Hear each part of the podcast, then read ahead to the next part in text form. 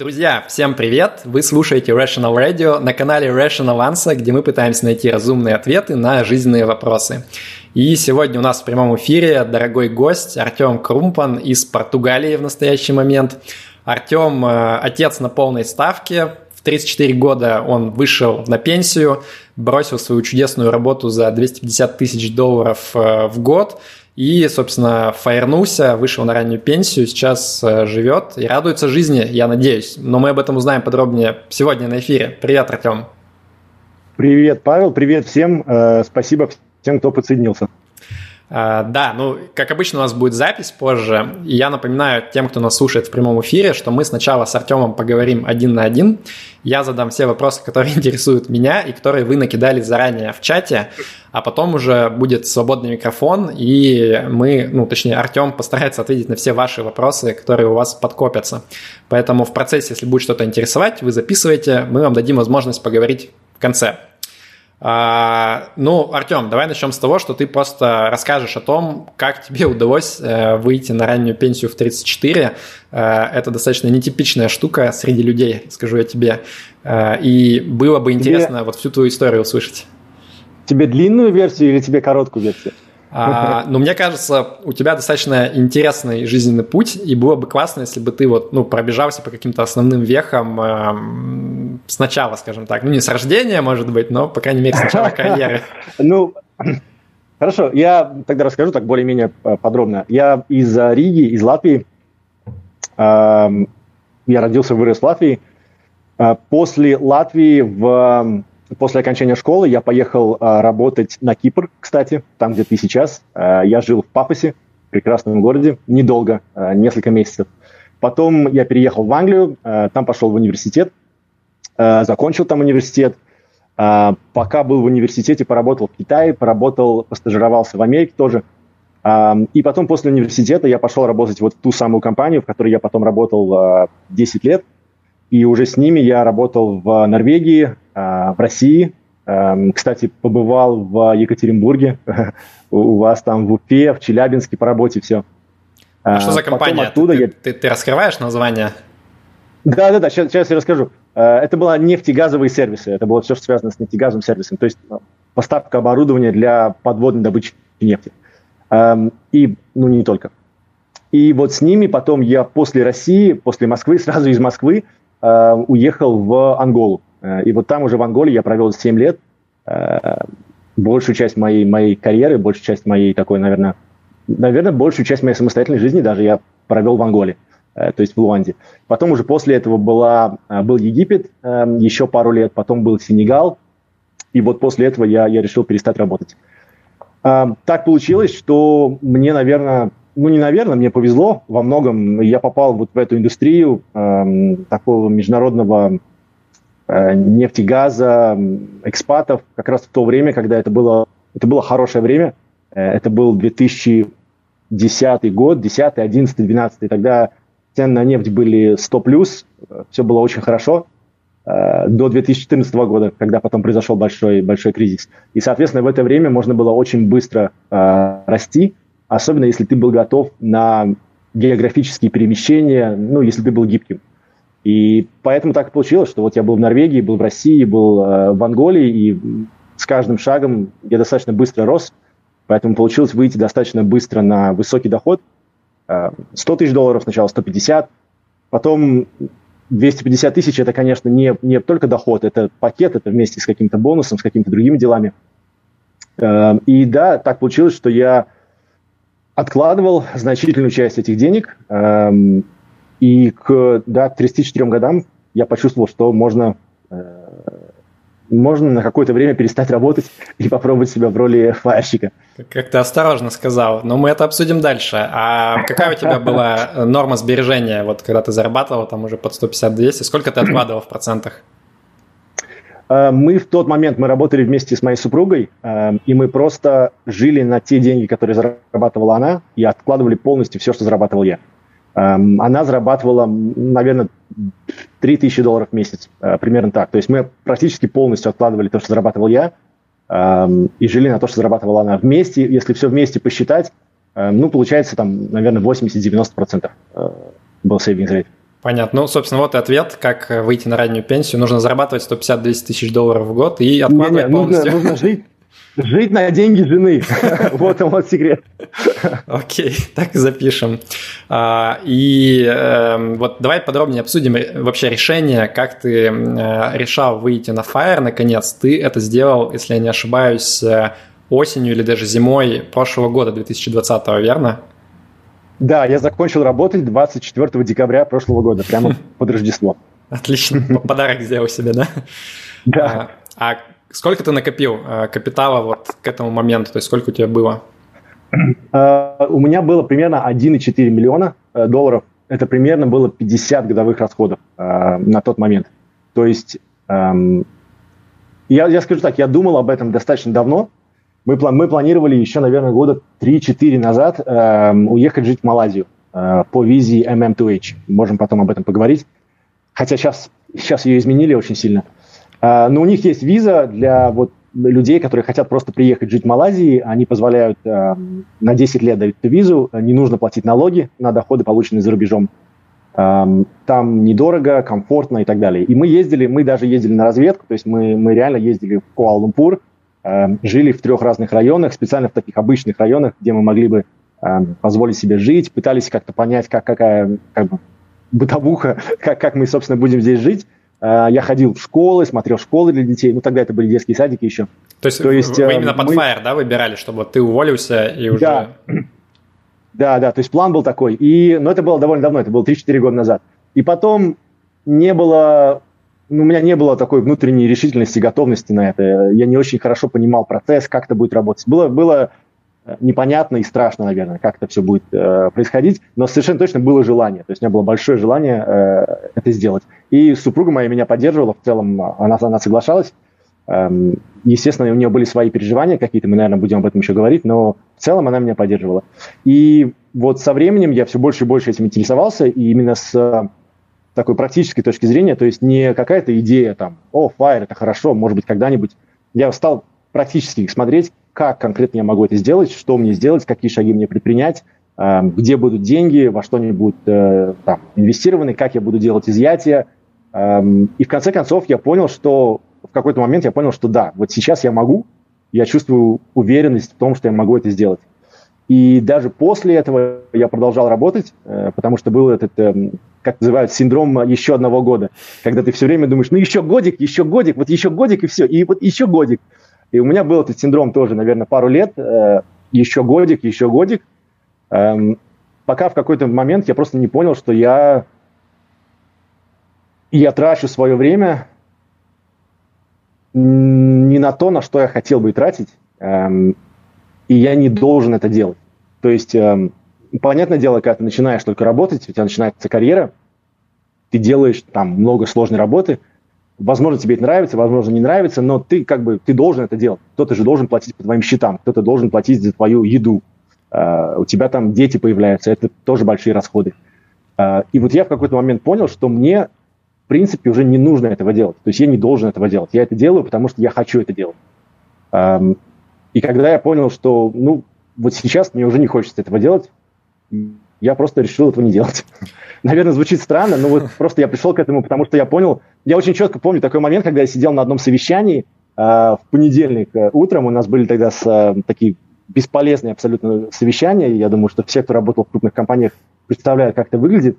Э, я сидел, я, я вышел из этого совещания, я вышел в туалет перед большим зеркалом, я стою такой, смотрю на себя и думаю, блин, я же просто теряю свое время. Что я здесь делаю? Вот пройдет, сейчас пройдет, пройдет два дня, я даже не вспомню, что здесь на этом совещании было, и на это ушло мое время. Зачем я это делаю? Я могу этого не делать. Зачем я это делаю? И вот как-то после, после таких моментов, э, нескольких, я понял, что нет, я не хочу это делать, и просто перестал, перестал работать. Блин, я, я надеюсь, что ты скажешь, что ты встал просто посреди совещания, так бумаги все в воздух скинул и сказал, да пошли вы все, fuck you money. Это было бы классно. Нет, нет, я, нет, нет, я постарался очень профессионально уйти, я, я заранее всех предупредил, закончил все, что должен был закончить, я постарался уйти нормально. Окей, слушай, ты вот поднял тему про синдром еще одного года. Я понимаю, про что ты говоришь, что так можно тянуть бесконечно. Но с другой стороны, ты же смотришь на себя и думаешь, так, у меня впереди еще там условно 50 лет жизни примерно. Я могу за свои 250 тысяч долларов в год поработать еще там буквально год-два, и мой капитал, он увеличится, ну, прямо значимо. То есть я на всю свою будущую жизнь э, свои расходы могу очень существенно поднять, ну, или еще дополнительный какой-то порог безопасности себе обеспечить для того, чтобы уж совсем не беспокоиться ни о чем. Вот как ты с этими мыслями справлялся? Э, потому что я в них тоже вижу определенную разумность, что ли. Э, ну, безусловно, есть разумность, и, конечно, чем больше у тебя капитала, тем это легче. Но, с другой стороны, мне кажется, тут важно помнить, что мы говорим сейчас о таком trade-off е между двумя ресурсами. Один из них финансовые ресурсы, один из них время, которое у тебя есть. И я смотрю на это таким образом. А, финансовые ресурсы – это такой самый возобновляемый ресурс в мире. Ничего более возобновляемого нет. Его можно, там, есть э, кто-то, кто может его напечатать триллионами. Это возобновляемый ресурс. Я всегда могу заработать больше денег. Интеллектуальным трудом, физическим трудом, активно, пассивно я знаю, что я заработаю больше денег всегда. А вот время – это ресурс невозобновляемый. Это ресурс, который заканчивается, и эм, самое неприятное, что он заканчивается иногда неожиданно. Э, я планирую быть на, на Fire еще 60 лет, но я не знаю, может быть, у меня осталось 2 года, я не знаю этого. Э, поэтому, мне кажется, здесь важно взвесить э, вот эти финансовые ресурсы, которые возобновляемые, и вот этот ресурс времени, который невозобновляемый. И что особенно давило на меня и подталкивало меня к этому решению, это то, что у меня есть, у нас четверо детей в семье, двое маленьких детей, и я чувствовал, что я упускаю очень многого вот со своими детьми. Со, моей дочке было два года тогда, сейчас ей три года. Я чувствовал, что я упускаю очень многие моменты с ними, эм, и я это делаю ради того, чтобы сидеть на этом тупом совещании, которое мне абсолютно без, бесполезно, не нужно. А и вот это время с детьми, это, это то, что уйдет и не вернется. Ей никогда больше не будет два года, моей дочке ей никогда больше не будет 3 года. Когда ей будет 12, э, я думаю, что она уже будет там сидеть в комнате в своей в телефоне и не, думать, э, что делает папа. Поэтому э, на самом деле, да, деньги, безусловно, за несколько лет можно увеличить еще э, достаточно прилично, и это будет более комфортно. Но в то же самое время за эти пару лет ты сожжешь еще два года жизни, э, и вот два года времени, скажем, со своими детьми, которые тоже уже не вернутся. И это, это личный выбор, здесь, безусловно, нет какого-то алгоритма правильного решения, личный выбор для каждого. Я для себя решил, что эм, мне будет более, скажем так, я подумал, вот если мне 90 лет, да, я сейчас умираю, о чем я буду больше жалеть? Такая стратегия минимизации разочарования. О том, что я еще два года не поработал, я буду жалеть? Или о том, что я еще два года не провел рядом со своими детьми, я буду жалеть? Я думаю, что я буду жалеть о втором. А, поэтому я решил минимизировать свое э, разочарования в будущем и провести просто больше времени с семьей и с детьми.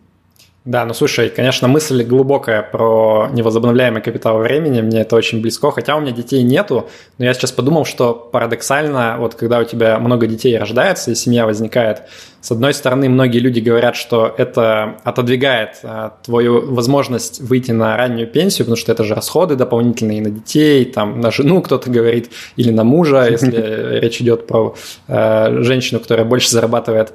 А, но у тебя получилось наоборот, да, что у тебя семья выступила больше катализатором к тому, чтобы несколько раньше выйти на пенсию.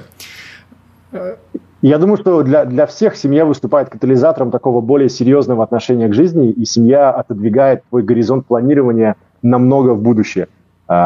И да, безусловно, это тоже катализатор того, чтобы думать, как я хочу использовать свое время, как я хочу инвестировать свое время, во что я хочу его инвестировать. Хочу ли я продолжать обменивать свое время на деньги, и это нормально, в этом нет ничего э, плохого, или я хочу как-то по-другому распорядиться своим временем и обменять его на что-то другое, на э, воспоминания с детьми, на какое-то время с семьей и так далее.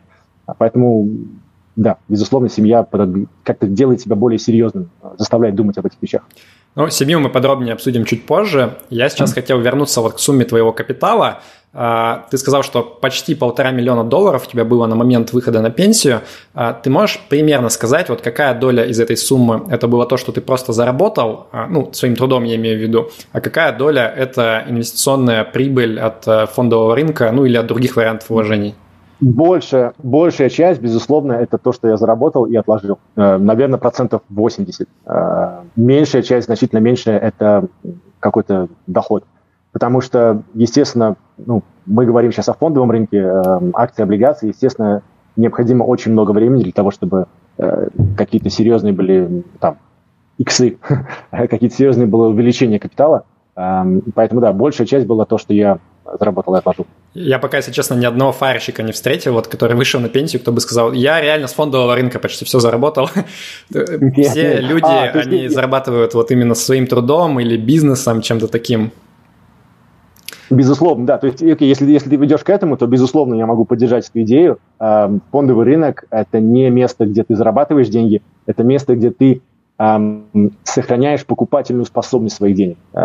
Я бы так сказал. То есть ты зарабатываешь, безусловно, активным трудом или в бизнесе, что тоже активный труд. Э, а фондовый рынок нужно смотреть на это скорее как на такое место сохранения покупательной способности твоего капитала. То есть это такая, такая кирпичная стена, за которую ты кидаешь деньги, и ты не, не ждешь того, что там что-то особенно э, вырастет. Ну вот как раз продолжение этой темы э, наш читатель Dark Mode э, написал вопрос – не страшно было увольняться вскоре после сверхбыстрого падения рынка более чем на 30% в марте 2020 года. А, ну, это как бы намекает на то, что вот эта кирпичная стена, за ней что-то может и плохое происходить на самом деле, да, не только сохранение покупательной способности. Безусловно, да. А, мне на самом деле повезло, наверное, с тем, что произошло в марте, потому что по разным причинам. Во-первых, у меня большой бонус пришел тогда, как раз в конце марта, начале апреля. Я даже в, в Твиттере писал тогда, я сделал такой небольшой опрос, мне, мне сейчас придет бонус, что мне делать? Покупать, не покупать, ждать? И большинство сказали, жди. Но я, я купил, я просто так же, как я это обычно делаю, я все деньги вошел в рынок, и получилось, что тогда мой бонус ушел там в начале апреля, как раз где-то на, на таких достаточно низких значениях. Мне повезло в этом смысле. Um, было ли как-то психологически некомфортно? Да, было, конечно. И опять-таки, мне кажется, это плюс эм, того, что есть такой опыт, когда ты уже всерьез думаешь о жизни на капитал, на доход от капитала, и тут происходит какой-то такой достаточно редкий, э, э, редкое событие, и ты как бы прочувствуешь на своем опыте, как это э, и как это выглядит. Поэтому в этом смысле это было позитивным опытом. Но, конечно, да, заставил тоже задуматься о том, а какой у меня план, а надо продумать э, план Б, и план С, и план Д, э, Поэтому да, наверное, наверное, заставило меня чуть более серьезно обо всем э, задуматься и продумать какие-то разные уровни защиты для себя. А если бы не стрельнуло обратно так, как стрельнуло, и мы бы зашли в такой боковик на дне, скажем так, минус 30%, ты бы ушел или ты бы все-таки подождал бы? Не знаю. Э, честно, не знаю. Наверное, наверное, справедливо было бы сказать нет. Э, но я не знаю не знаю, честно, как как-то, в зависимости от того, какие бы у меня были ощущения, как бы я себя чувствовал на работе, опять-таки, все эти вещи, которые, о которых я говорил раньше, не знаю. 30% в принципе не настолько критическая э, ситуация. Если бы у меня было вместо 50 годовых расходов там 35 или 33, ну, в принципе, это не, не ужасная тоже цифра. Э, но, наверное, было бы, да, менее комфортно, больше мыслей было бы о безопасности. Последний вопрос по принятию решения. Если бы ты сейчас вернулся назад и проживал бы все то же самое заново, ты бы ушел раньше, позже, поменял ли бы ты вообще что-либо в своих решениях? Я думал об этом, и мне кажется, пока я не могу дать какой-то честный ответ на, на этот вопрос, потому что, мне кажется, нужно больше времени для того, чтобы понять, эм, что будет дальше со мной, э, с моей жизнью, с нашей семьей, и что будет дальше с рынками? Наверное, на данный момент мне кажется, что я бы ничего не поменял. А, но я полностью допускаю, что пройдет 3-4 года, и я буду там с тобой офлайн вести такую же беседу, и я тебе скажу, какой же я был дебил, надо было там делать на два года позже. Вполне такое может быть. Эм, я не знаю. Но вот пока, пока я чувствую себя комфортно, мне кажется, что я не поменял бы ничего. Но это только вопрос, год, прошел только год. Почему офлайн? Мы онлайн же через два года можем встретиться и обсудить. Ну да. Окей, а, давай закончим вот с а, периодом до и обсудим период после. Ты уже почти что год находишься на ранней пенсии. А, можешь в нескольких словах рассказать, как вообще поменялась твоя жизнь с выходом на пенсию и чем вообще ты занимаешься сейчас? Может быть, какие-то хобби у тебя новые появились? Вот как, как твой день проходит? Я дам два ответа на этот вопрос. Один конкретно про меня и один такой, наверное, более общий. А, конкретно про меня э, все просто. В начале, ну, в конце прошлого года, в начале этого года, наверное, главной нашей заботой был переезд э, в Португалию, переезд в другую страну с семьей, с детьми. Мы здесь купили квартиру, мы делали ремонт в этой квартире, мы до сих пор еще не закончили ремонт. Такая вещь, которая никогда не заканчивается. Я подал на гражданство Португалии, тоже с этим были документы. Э, заботы. Э, у нас дети, школа для детей, садик для детей, э, плавательная студия для детей, там, ну, какие-то заботы просто такие, наверное, первые полгода были. Эм, плюс просто я как бы отдыхал от какого-то ритма, ритма работы, такой детокс, корпоративный детокс первые полгода. А сейчас больше начинаю как-то экспериментировать, эм, смотреть на разные идеи, эм, просто экспериментировать с разными идеями, которые мне, мне интересны. Эм, какие-то посты, которые я писал в нашем об-сообществе, это тоже такая экспериментация. Э, мой твиттер, который я начал активнее вести, это экспериментация. Э, то, что мы делаем сейчас с недвижимостью здесь, в Португалии, у нас есть маленькие наши проекты, когда мы что-то покупаем, ремонтируем, издаем. Эм, это экспериментация. Эм, я совершенно случайно наткнулся на такое интересное криптосообщество здесь, в Лиссабоне. Эм, я об этом совершенно не знал. Оказывается, Лиссабон – это такой один из хабов э, криптоинвестиций в Европе, потому что здесь нет налога на добавленную стоимость на криптовалюту. То есть э, ты можешь купить биткоин за 5 тысяч, продать за 60, и нет никаких налогов, совершенно легально. Эм, соответственно, здесь достаточно много людей сюда приезжают эм, с такими интересами. А, здесь есть достаточно много стартапов, даже офисов крупных компаний, которые занимаются э, криптоинвестициями. И я совершенно ничего об этом не знаю, попал вот э, как-то в это сообщество, эм, там метапы, разные, разные мероприятия, мне это тоже стало интересно. То есть я, я экспериментирую с разными идеями эм, на данный момент, просто ищу какие-то разные интересные идеи, пробую разные интересные идеи, посмотрим, что из этого получится.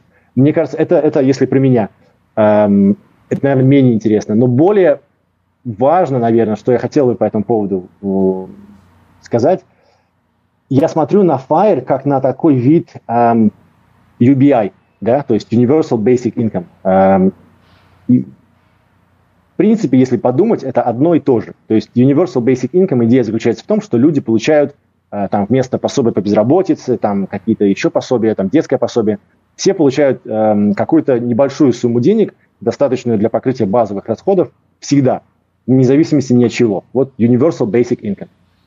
А, по сути своей, Fire это то же самое. Но только он а, not so universal, basic income Но для только, одного человека. Только, только, именно, только это, это universal basic income, который ты обеспечиваешь сам себе. А, и, наверное, он не очень basic, потому что, наверное, люди обычно на, на какую-то большую э, рассчитывают сумму. Но, тем не менее, сама по себе идея та же самая. То есть это какой-то универсальный доход, который ты получаешь в идеале до конца жизни, индексированный на инфляцию, вне зависимости ни от чего. Понятное дело, что там многое происходит как бы за кулисами, вот за этой стеной, да, там есть целая машина и своя логика, но тем не менее, с точки зрения тебя как, как человека, тебе просто каждый месяц приходит на счет доход. Э, универсальный и ни от чего не зависимый. И вот интересно, что было несколько экспериментов, э, связанных с UBI. Был один в Финляндии, один в Голландии, один в Великобритании э, и один в Калифорнии. По крайней мере, это то, что, что я читал. Мне было очень интересно почитать э, э результаты этих экспериментов, то есть research, э, это ну, социальные эксперименты, там, там все сделано по каким-то правилам того, как эти эксперименты проходят, и у них есть свои paper ы, э, свои research и, свои как бы выводы того, что произошло, в том числе статистика. И мне кажется, что это релевантно здесь. Я понимаю, что UBI это не FIRE, я понимаю, что там выборка людей другая и так далее. Но тем не менее, из того, что мы можем обсуждать с цифрами, мне кажется, это самое релевантное, что, что есть на данный момент. Так вот, они смотрели э, на две вещи во всех этих условиях. В первую очередь на то, как UBI повлиял на занятость людей, и во вторую на то, как он повлиял на самоощущение, э, самочувствие людей, здоровье людей. И оказалось, что, во-первых, на занятость он вообще не повлиял или повлиял положительно. То есть э, там в Финляндии, Голландии, Великобритании почти не было изменений с занятостью между теми, кто получал UBI, и между теми, кто был контрольной группой. Ну, а, а в Калифорнии... А... Можно только уточнить, э, они же, наверное, временно получали, да? Потому что я предполагаю, что человеку сказали, до конца жизни будешь получать, он такой, ну, все, я увольняюсь. А если тебе говорят, ну, это тест там на год, ты такой, ну, окей, а что я буду согласен, дальше делать? Да. Я согласен. Согласен, есть, есть такие, есть, э, безусловно, есть оговорки, поэтому я говорю, что это не, не полностью э, одно равноценно другому.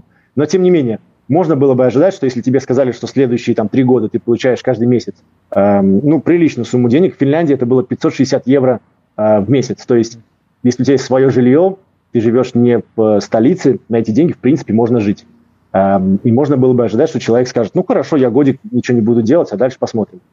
Э, но, тем не менее, занятость во всех этих э, экспериментах, она либо не изменилась, либо выросла. Э, в Калифорнии она выросла, причем значительно. Mm-hmm. И по второму показателю э, самочувствия людей оказалось, что депрессия э, или синдром, э,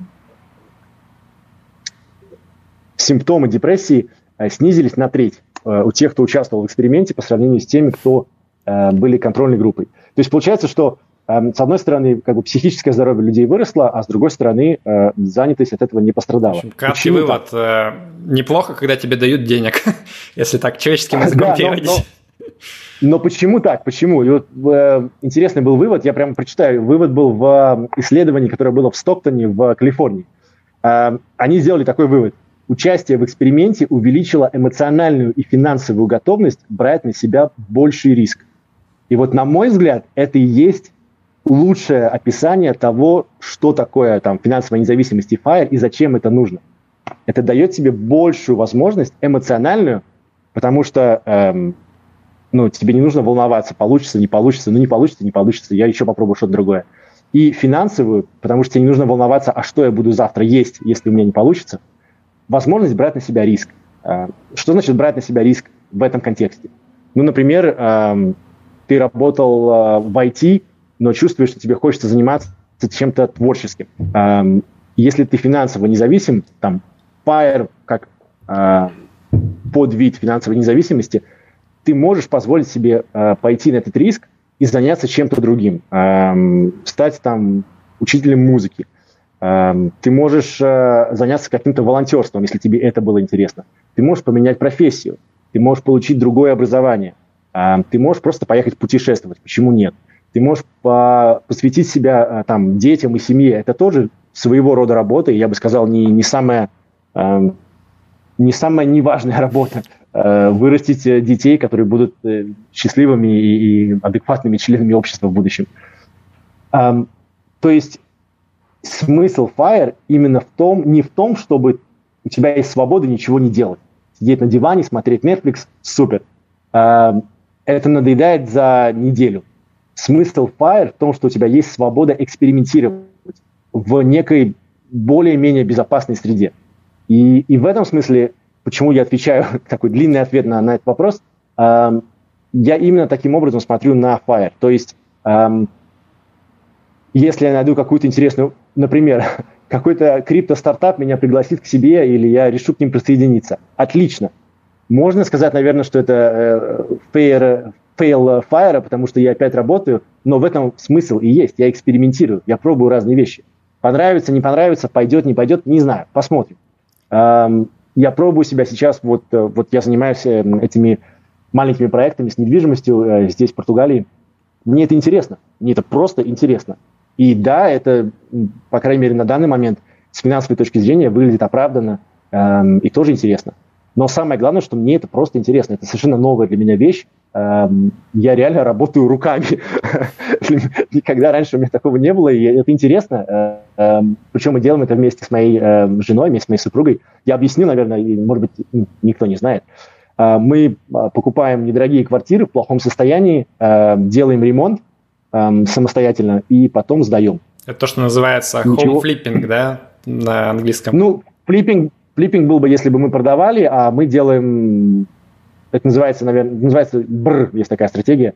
Uh, buy, uh, rehab, uh, refinance uh, and rent. Uh, и потом repeat. Ну, то есть мы, мы не продаем эти квартиры. И, и это интересно. Эм, абсолютно новая для меня вещь. Эм, если бы я где-то работал и зависел от своей зарплаты, стал ли бы я уходить со своей работы для того, чтобы заниматься вот таким вот э, непонятным каким-то делом в недвижимости? Конечно, нет.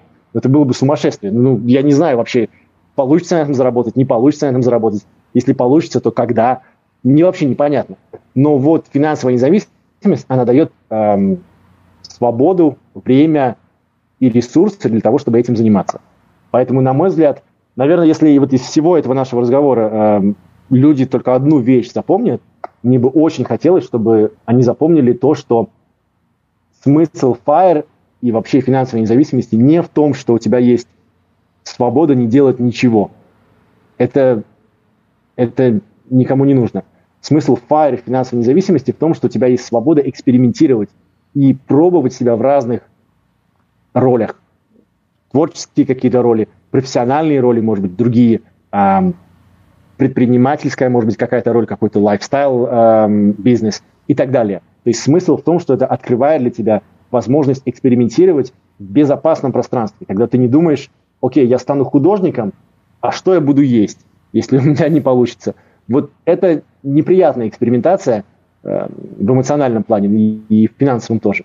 А если ты говоришь себе, окей, я стану художником, и если у меня это не получится, то я просто сделаю что-нибудь другое. Вот это то, для чего нужна финансовая независимость и FIRE. Прекрасный тезис, полностью поддерживаю. Я как раз вот в книге писал э, главы на эту тему. Мне показалось, что прям очень сильно перекликается с тем, что ты говоришь. Поэтому я рад, что мы одинаково смотрим на это. Но по криптовалюту я тоже сделал пометочку, что, может быть, через год-два мы Круmpons какой-нибудь увидим и сможем в него проинвестировать. Окей. А, Виталий из чата спрашивал, насколько похожи или отличаются твои ожидания от Fire и реальность? Вот были ли какие-то неожиданные открытия или яркие моменты в течение этого года, где прям ты подумал, вот вообще не похоже на то, что я ожидал? Знаешь, наверное, самый большой сюрприз, самая большая неожиданность в том, насколько ничего не поменялось. Э, ну, это банальность, наверное, но куда бы ты ни уехал, чем бы ты ни занимался, с кем бы ты ни был, ты всегда и везде берешь с собой себя. А, и поэтому какие-то твои проблемы, конфликты внутренние, радости, то, что доставляет тебе удовольствие, оно не меняется. Поэтому, мне кажется, я не могу, конечно, говорить за, за, за всех, но, по крайней мере, лично у меня Fire был такой целью, к которой ты стремишься на длительном промежутке времени – Эм, такой у тебя туннельный такой взгляд, что вот я иду к этому, я к этому приду. И иногда можно начать думать, что вот когда я достигну этой цели, это будет такая красная таблетка, когда все в моей жизни изменится. Я буду счастливым, у меня все будет хорошо, у меня сразу будет измениться отношения с моими друзьями и близкими, эм, все будет прекрасно, я буду, я буду чувствовать себя прекрасно. На самом деле нет. На самом деле, наверное, самый большой сюрприз, ничего не меняется это точно такая же жизнь. Тебе по-прежнему нужно э, мыть посуду, тебе по-прежнему нужно работать над а, своими отношениями там, с семьей и друзьями. Э, тебе по-прежнему нужно... Э, ты по-прежнему волнуешься о деньгах, э, ты по-прежнему... Ничего не меняется. То есть у тебя появляется дополнительное время, безусловно, э, у тебя появляется возможность э, экспериментировать, у тебя уходит очень много вот этого стресса, э, который всегда где-то сидит на подкорке, э, а что будет, а что там на работе происходит, а, а, а что произойдет, если так, а что, если это. Вот это все уходит, эм, но тем не менее жизнь на самом деле очень сильно не меняется.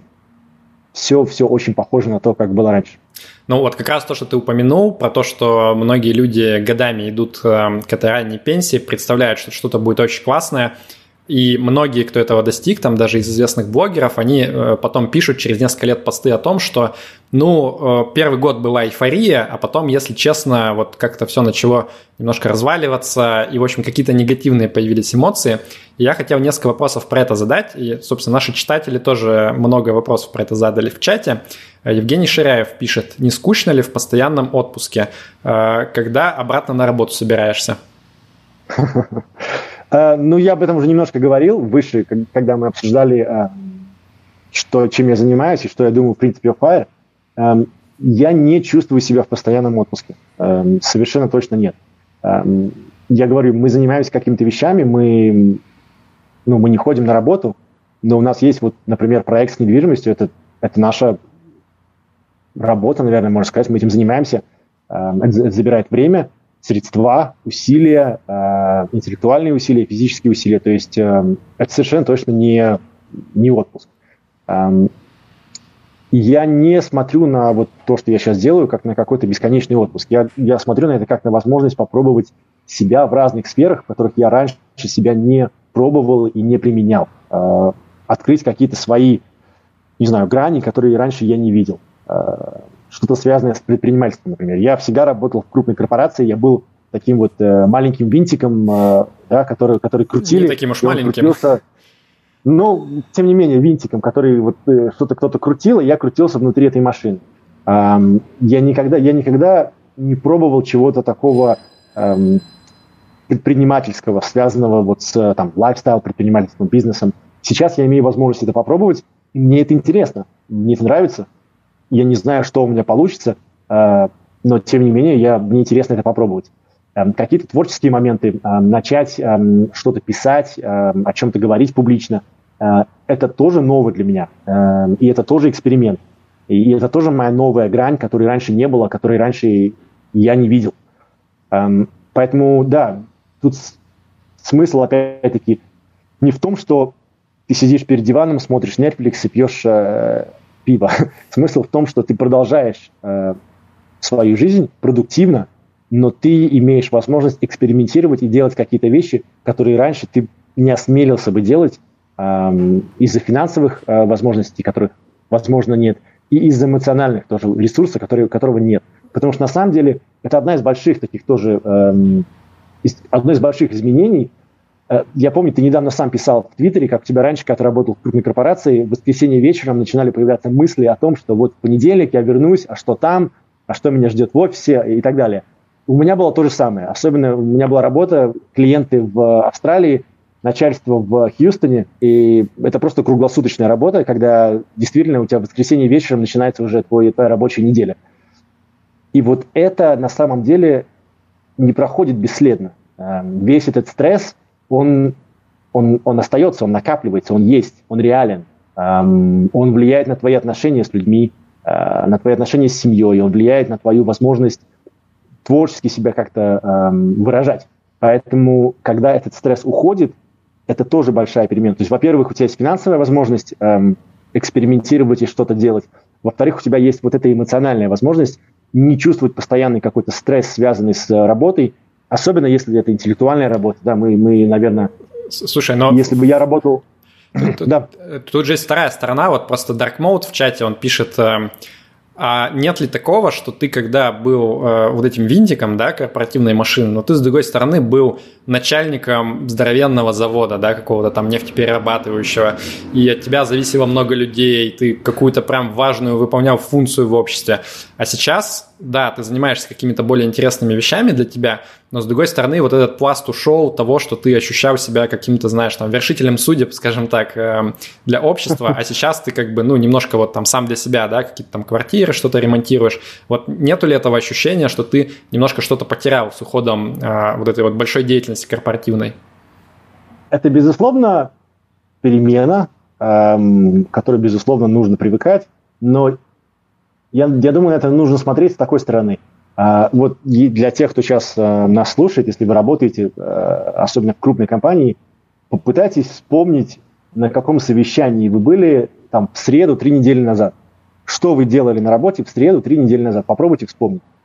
И вы не вспомните, потому что это время, которое просто уходит в никуда. Я это сам отлично знаю, я это сам чувствовал. У тебя каждый день новые проблемы, новые решения, новые задачи. И да, действительно, ты чувствуешь себя да я же, я же начальник, я, я все решаю, здесь все на мне. Но на самом деле это такая постоянная текучка, которая уходит в никуда. Ты даже об этом не вспомнишь через несколько недель, я уже не говорю там о, о месяцах. Как Помнишь, короткий ответ. были проблемы. Ты, ты не скучаешь, да, совершенно, если я правильно понял. Это, да, но, но я объясню, как бы, в чем моя, моя, моя, моя логическая цепочка. Э, то есть на работе, да, ты чувствуешь себя важным и, и в моменте, и ты чувствуешь, что ты делаешь что-то продуктивное, но на самом деле, если ты оглянешься и подумаешь, а что ты, собственно, сделал, что из этого для тебя реально важно, ты даже не вспомнишь. большую часть того, что там происходит.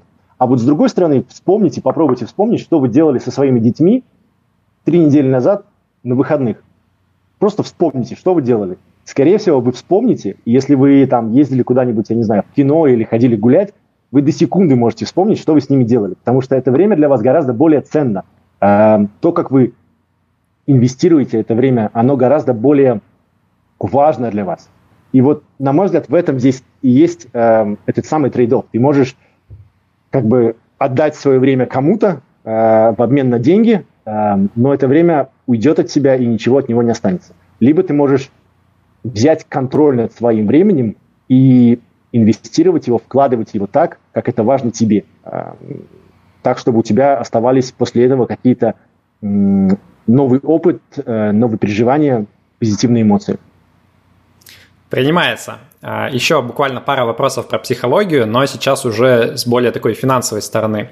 А, Алекс в чате пишет, а как психологически переносится резкий переход от накопления капитала, когда капитал постоянно растет от твоих трудовых доходов, к моменту, когда уже он, собственно, особо-то сильно и не растет, и, э, ну, точнее как, он может меняться от каких-то движений на рынке, и, наверное, у тебя все нормально с этим, с учетом того, как рынок рос последний год. Но, тем не менее, ты, с другой стороны, понимаешь, что это от тебя-то особо не зависит. Если пойдет тенденция вниз, то ты как бы не сможешь, вот как раньше, там, не знаю, на работе чуть больше поднапрячься, более хороший бонус получить и так далее. Вот нету ли здесь какого-то э, психологического дискомфорта от этого? Ну и сразу же вопрос такой, насколько часто вообще ты проверяешь, что происходит с твоим портфелем, и как реагируешь на волатильность, вот там не так давно, в сентябре на 5% где-то рынки проседали. Какие вообще ощущения от этого? Они проседали? Все понятно, едем дальше. Я проверяю, на самом деле, я проверяю, я, я проверяю, ну, у меня просто разные есть какие-то приложения, мне тяжело каждый день проверять прямо все. Эм, конечно, я смотрю, я наблюдаю, я делаю раз в месяц эм, свой баланс, эм, активы, пассивы и так далее, смотрю, какой у меня э, капитал. Я думаю, кстати, со следующего года делать это раз в квартал, потому что я как бы я делаю много этой работы каждый месяц, и, и я ничего не делаю потом с этой информацией, потому что я просто продолжаю идти по плану. Поэтому я думаю делать это раз в квартал, и, может быть, со следующего года раз в полгода, и, может быть, потом раз в год. Потому что просто я не вижу смысла делать это эм, постоянно. Эм, вопрос про потерю активного дохода очень хороший. Потому что, на самом деле, для меня перед уходом с работы это было, наверное, самый главный вопрос.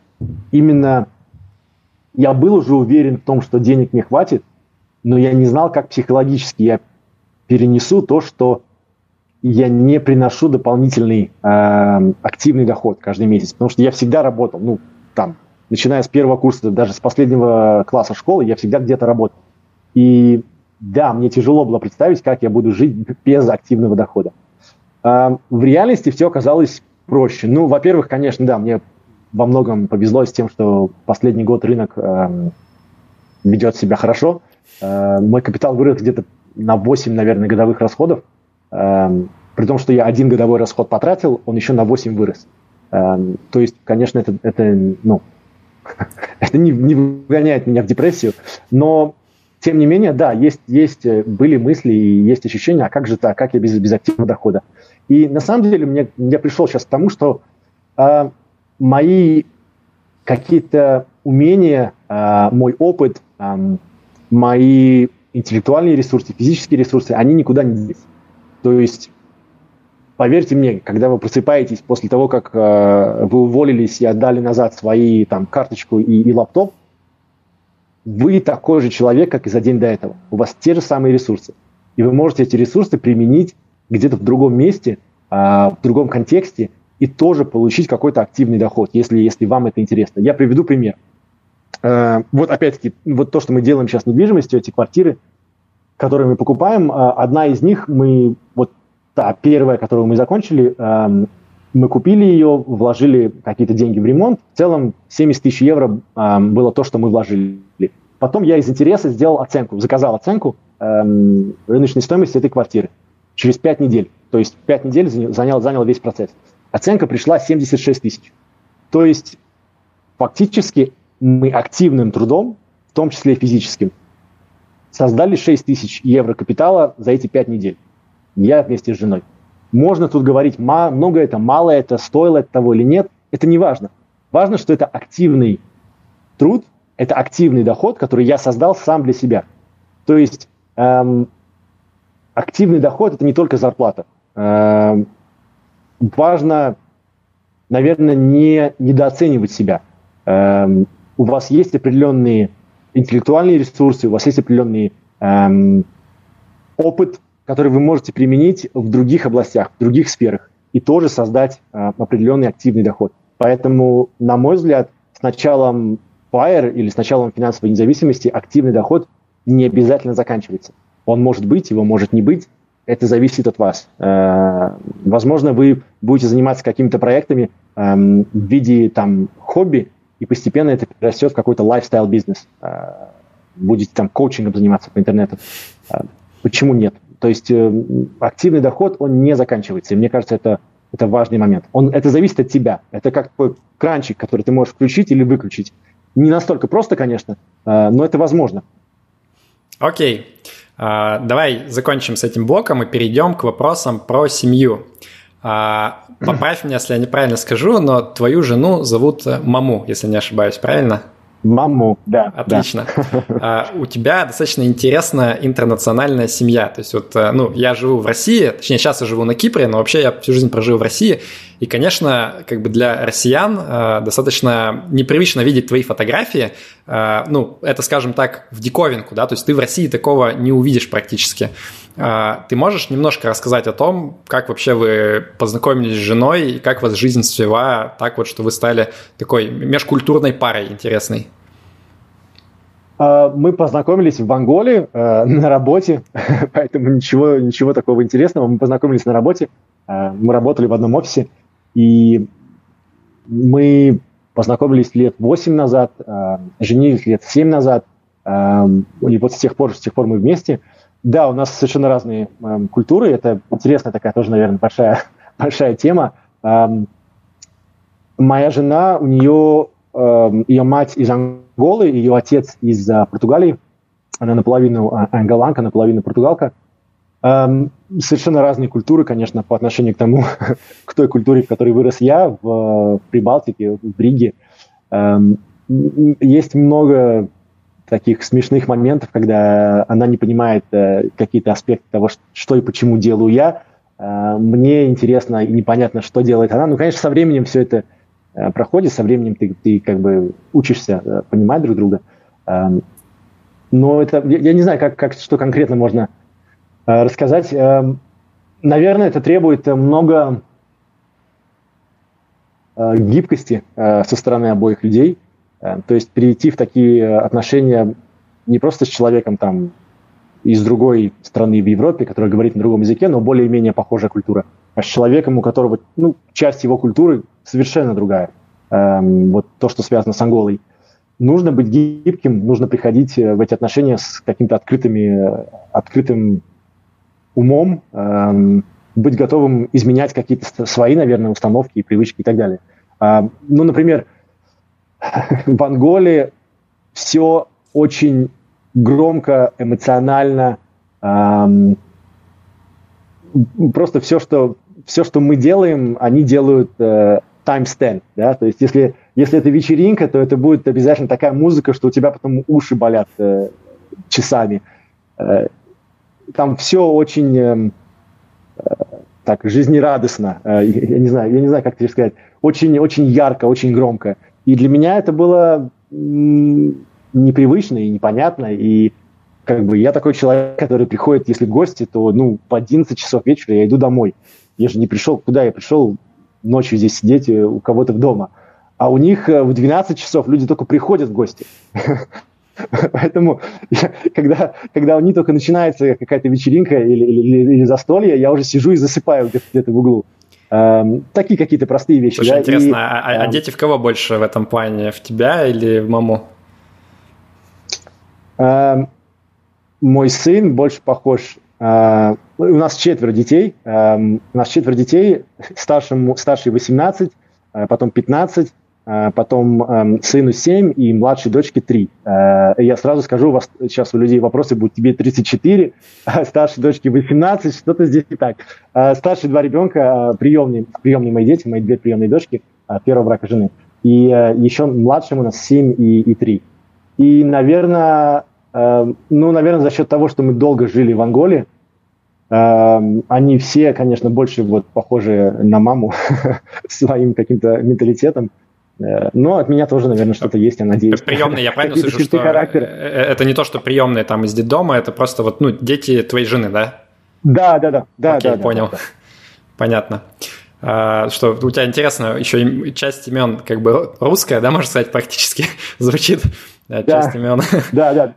Дочку младшую зовут Ярослава, и три годика, а сына Иван, а старших дочек э, Йонара и Сиара – это ангольские э, имена. Здесь в записи появятся фотографии, как бы люди могут, может быть, удивляться, когда попытаются совместить. Окей, давай вернемся чуть назад вот к теме Fire. Мне интересно, как твоя жена отнеслась вообще к самой идее, да, потому что это же не только для тебя большая перемена, наверное, для нее в том числе, потому что ты вот раньше, ну, она наверное, я предполагаю, чувствовала себя а, достаточно защищенной в финансовом плане, понимая, что вот у тебя все классно с карьерой, и это резкий переход. Вот как она вообще отнеслась к самой идее, и, может быть, как она оценивает пока опыт вот первый, который за этот год угу. произошел? Мне кажется, это очень важная тема, на самом деле. Очень. Вот вообще, сейчас я отвечу на свой вопрос, э, но сначала скажу так – вообще вот все, что связано, наверное, с финансовой независимостью Spire, можно разделить на две какие-то эм, корзины. Одно связано с финансами, вот это все, там, какой у тебя SWR, какая у тебя локация и так далее, и так далее. И технические вопросы. И вторая – это психологические вопросы. И я лично, я не знаю, насколько это распространено, но лично фокусировался больше на технических вопросах. Мне казалось, что это важнее. А вот эти психологические вопросы, ну, как-то они сами разрулятся. На самом деле сейчас я понимаю, что все ровно наоборот. Технические вопросы, они самые простые, потому что ты буквально можешь прочитать э, пару книжек или постов, и ты будешь на 90% в техническом плане подготовлен, э, и у тебя будет буквально инструкция, что делать.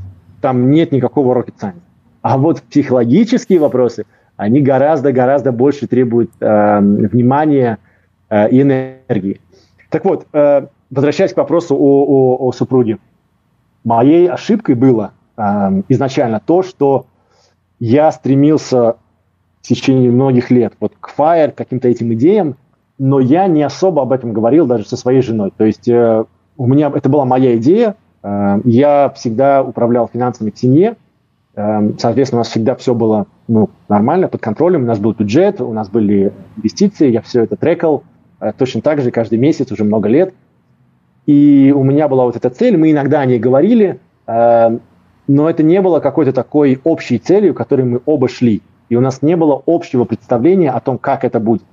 Даже смешно, наверное, э, моя глупость, но даже после того, как мы съездили в Малайзию, для того, чтобы сделать такой трайл, а как, как это будет, даже после этого у нас не было таких каких-то серьезных, глубоких разговоров о том, а, а как, собственно, мы будем это делать, ты вообще понимаешь, что мы делаем, эм, у тебя есть уверенность в том, что мы делаем, то есть это все было очень...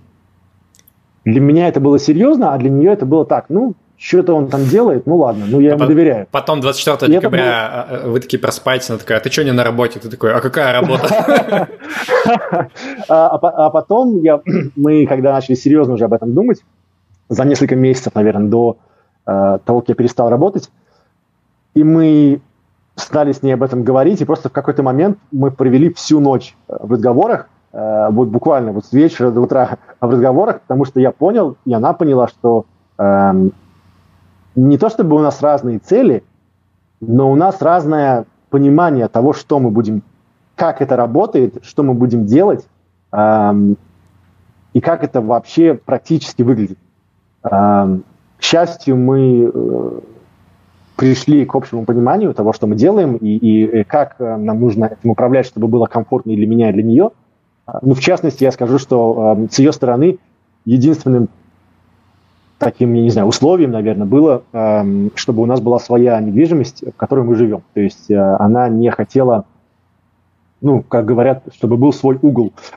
она не хотела э, как бы сочетать финансовую независимость с э, дополнительной какой-то нестабильностью, связанной с э, там, арендой жилья и так далее. Это был главный с ее стороны просьбой. Она сказала, что так, хорошо, ты делаешь все, что хочешь там, ты знаешь, что ты делаешь, я более-менее понимаю, эм, о чем ты говоришь, я более-менее понимаю, как это работает, э, но с моей стороны главное условие, чтобы у нас была своя жилье, своя недвижимость. Э, если что-то случится, по крайней мере, у нас будет где, где, где спать.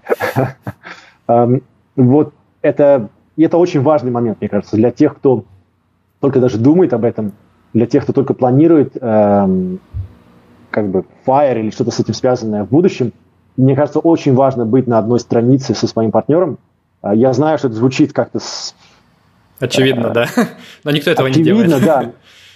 Именно. Ну, я не знаю, кто, никто, но, по крайней мере, я. Я этого не делал, и, и мне кажется, я не самый глупый человек, не самый эмоционально э, глупый человек, но, тем не менее, как бы я этого делал недостаточно. И мне кажется, это то, что многим может э, создать потом проблемы. Потому что если вы начинаете вместе такую значительную перемену в жизни, э, как бы буквально из одной фазы в другую фазу своей жизни, и при этом у вас нет четкого общего понимания, что вы делаете, как это работает, какие у вас друг от друга ожидания, это может привести к очень большим проблемам.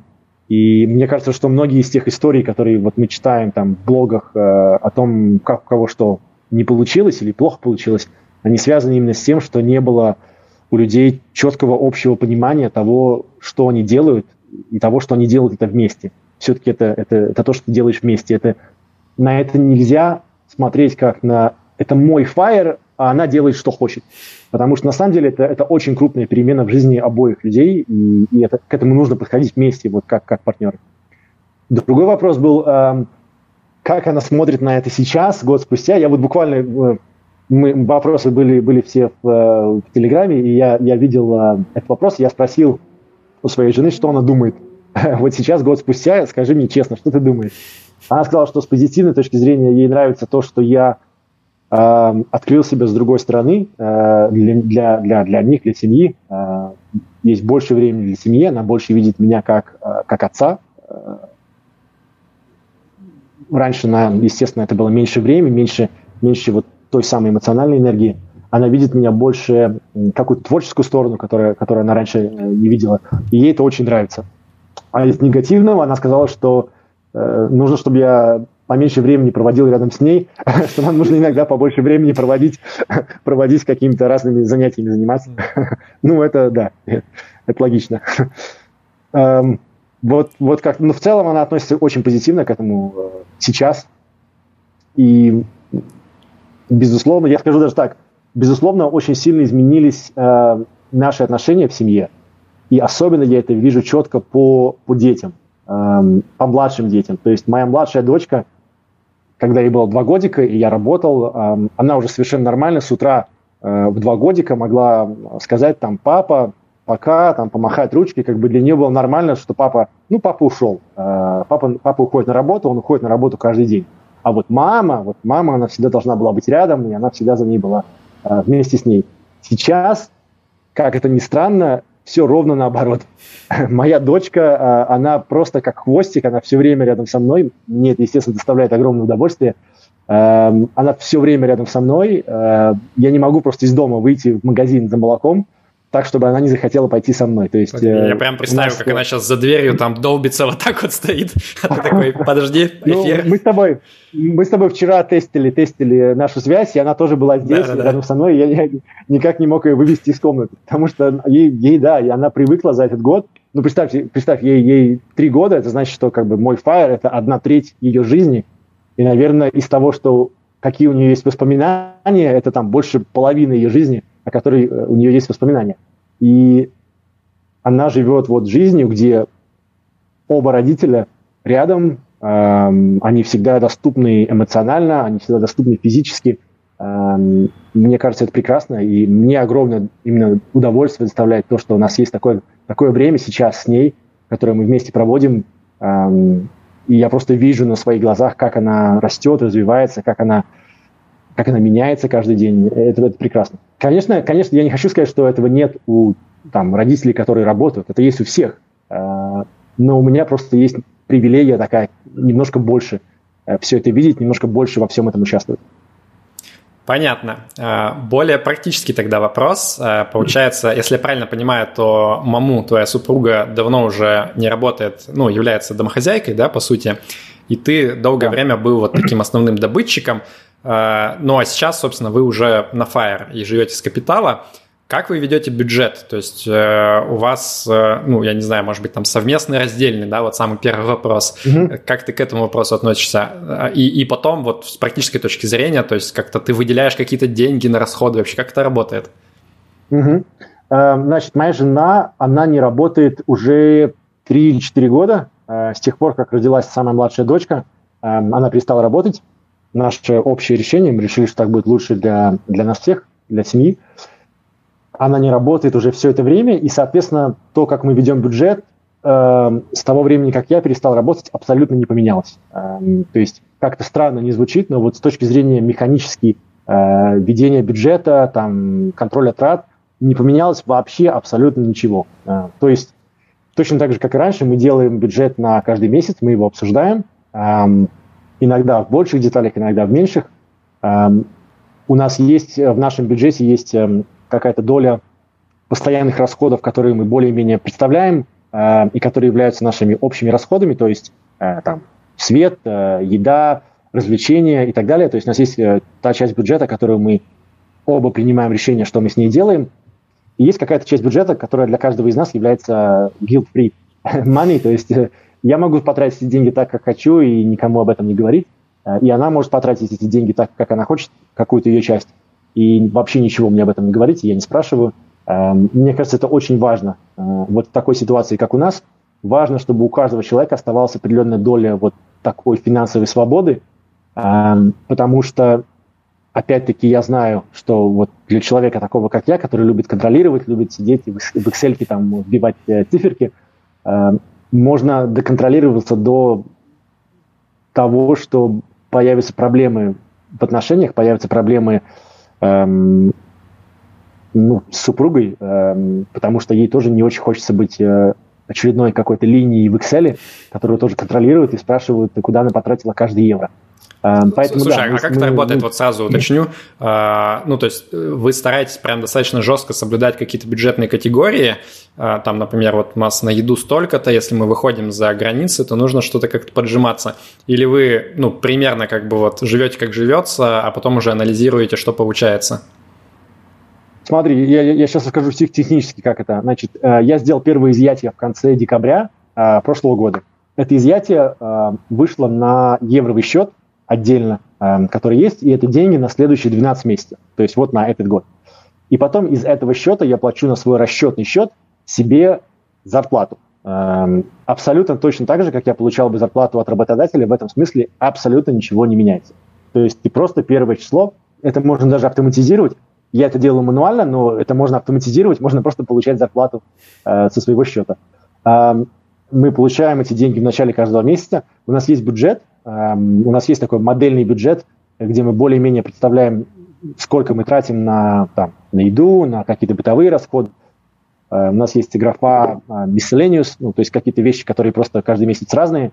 И мы, в общем, смотрим эм, в течение месяца, ну, я это делаю, эм, как, как мы выглядим в этом месяце. То есть иногда бывает, что чуть меньше, иногда бывает чуть больше. Моя задача в том, чтобы, в принципе, в течение года мы более-менее держались вот нашего бюджета.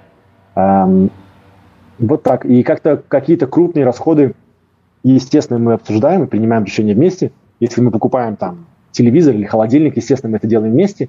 А, но если какие-то небольшие расходы, если а, там моя жена хочет купить одежду детям, которая ей понравилась, она просто идет и вот из своей части бюджета, которая у нее на карточке, а, она идет и делает свои какие-то расходы. Э, да, я не упомянул, то есть бюджет, который нам приходит, вот платеж, который нам приходит в начале месяца, Э, общий бюджет, он, э, он находится на моем расчетном счету, соответственно, я делаю большую часть э, расходов, и часть этого я отдаю, передаю эм, тоже каждый месяц своей жене, и это ее деньги вот на, на абсолютно ее любые расходы.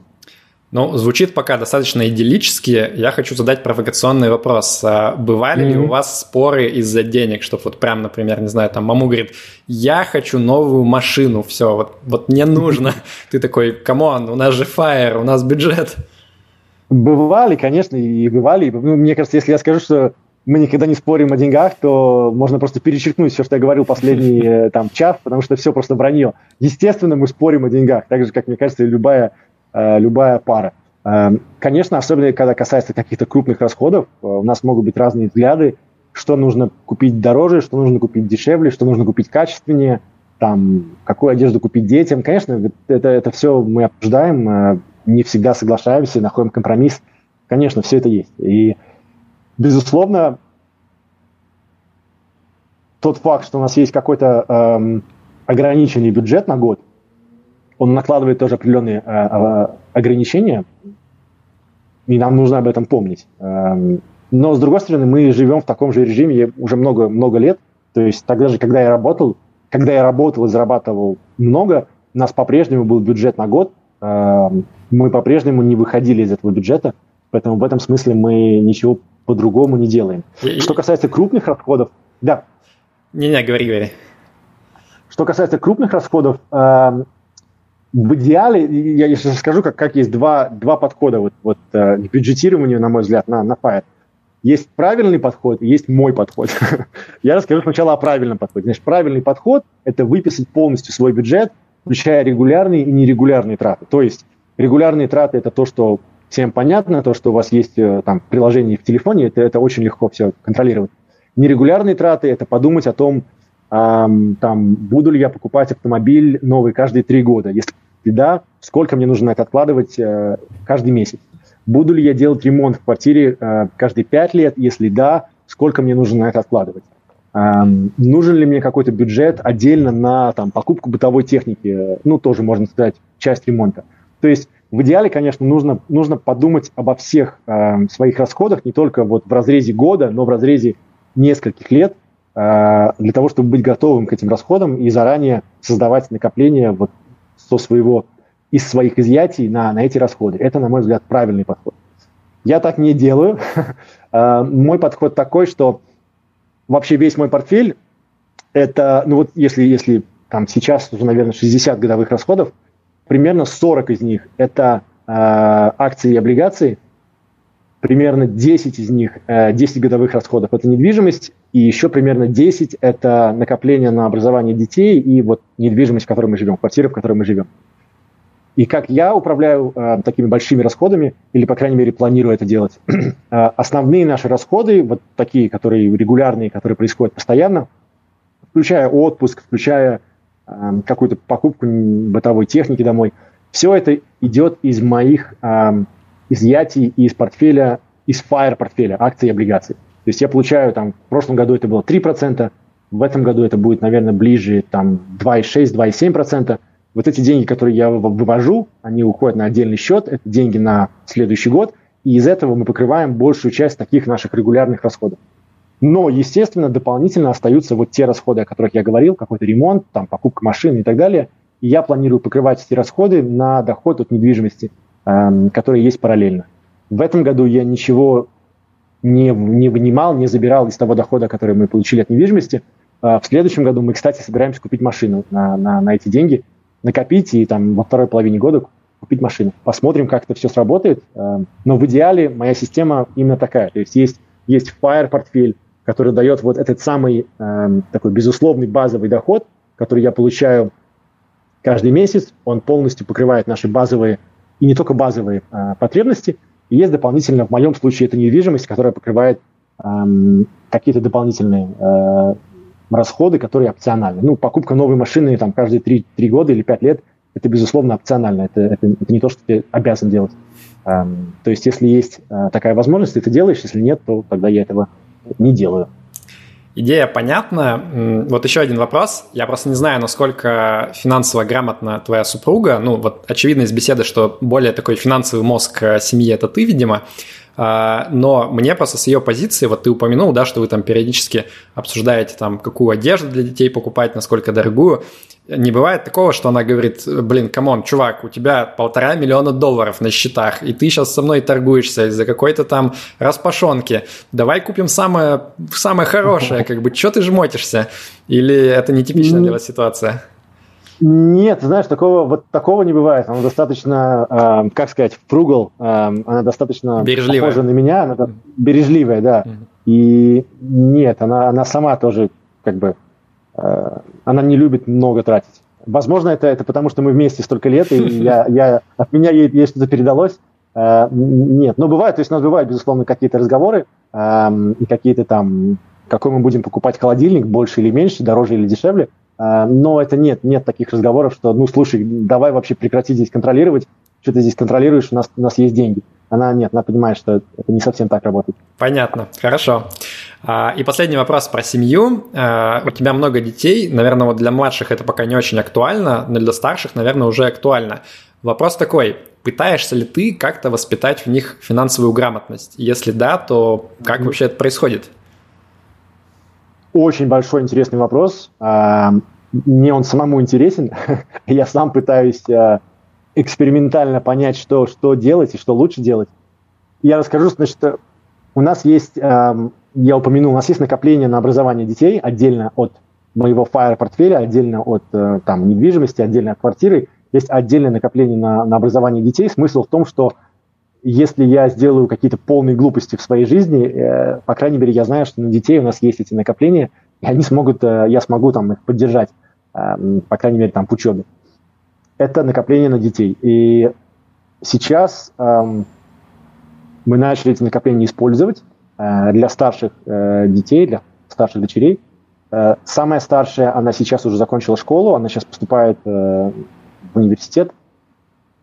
Вторая, э, вторая по старшинству, она, она учится сейчас в школе, в школе-пансионате в, э, в Дании. Они обе сейчас не живут с нами.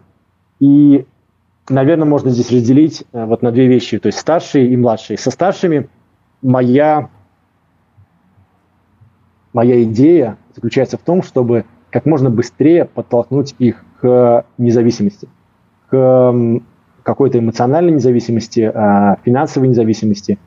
Мне кажется, что это очень важно. Я знаю, я, мы, у нас по поводу этого были дискуссии в Твиттере большие ну, мне это то, что я называю это tough love. Э, как сказать, грубая, я не знаю, как сказать, грубая... Забота. грубая, грубая любовь. Да, э, тяжелая забота, я не знаю, как, как сказать. Э, на мой взгляд, для, вот, для молодого человека, и это касается финансов, то есть я говорю сейчас в том числе о финансах, э, очень важно как можно быстрее получить независимость, э, научиться принимать решения за себя.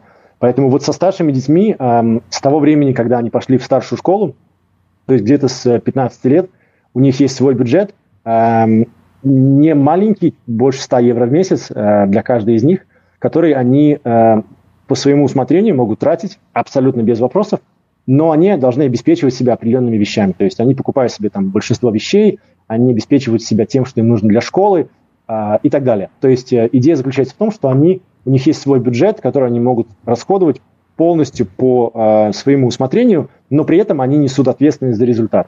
Если они потратили его на что-то, на что его не надо было тратить, и приходят ко мне и просят у меня ну, там больше денег, я говорю, слушай, ну у тебя есть свой бюджет, тебе нужно было это спланировать, тебе нужно было об этом подумать. И, естественно, такие вещи происходят постоянно. Но есть же какие-то а, вещи, которые вот ты не можешь отказать, да, условно, там, не знаю, нет обуви, ну, там, на зиму, я не знаю, это актуально или нет, для вашего климата, наверное, нет, но ты же не скажешь, как бы, ну, сорян, ходи в сандалях. Нет, ну да, да, конечно, есть такие, ну, ты, там, или если им нужен новый лаптоп, то, естественно, они не купят это на свои там, накопления. Но э, есть какие-то вещи, которые, которые можно сказать нет там. Там, я хочу, э, там, слушай, мне нужны деньги, я, я еду с, со знакомыми, мы едем сейчас в другой город э, на, на прогулку, пожалуйста, у меня закончилось. Ну, извини, закончилось, значит, закончилось. Нужно было, нужно было планировать. То есть э, я стараюсь э, со старшими детьми, наверное, такой главный инструмент финансового образования для них – это ранняя ответственность за свои финансы настолько, насколько они могут себе это позволить. И эм, доверие к ним тоже, то есть доверие с моей стороны к ним. И могу тоже привести примеры. Вот эм,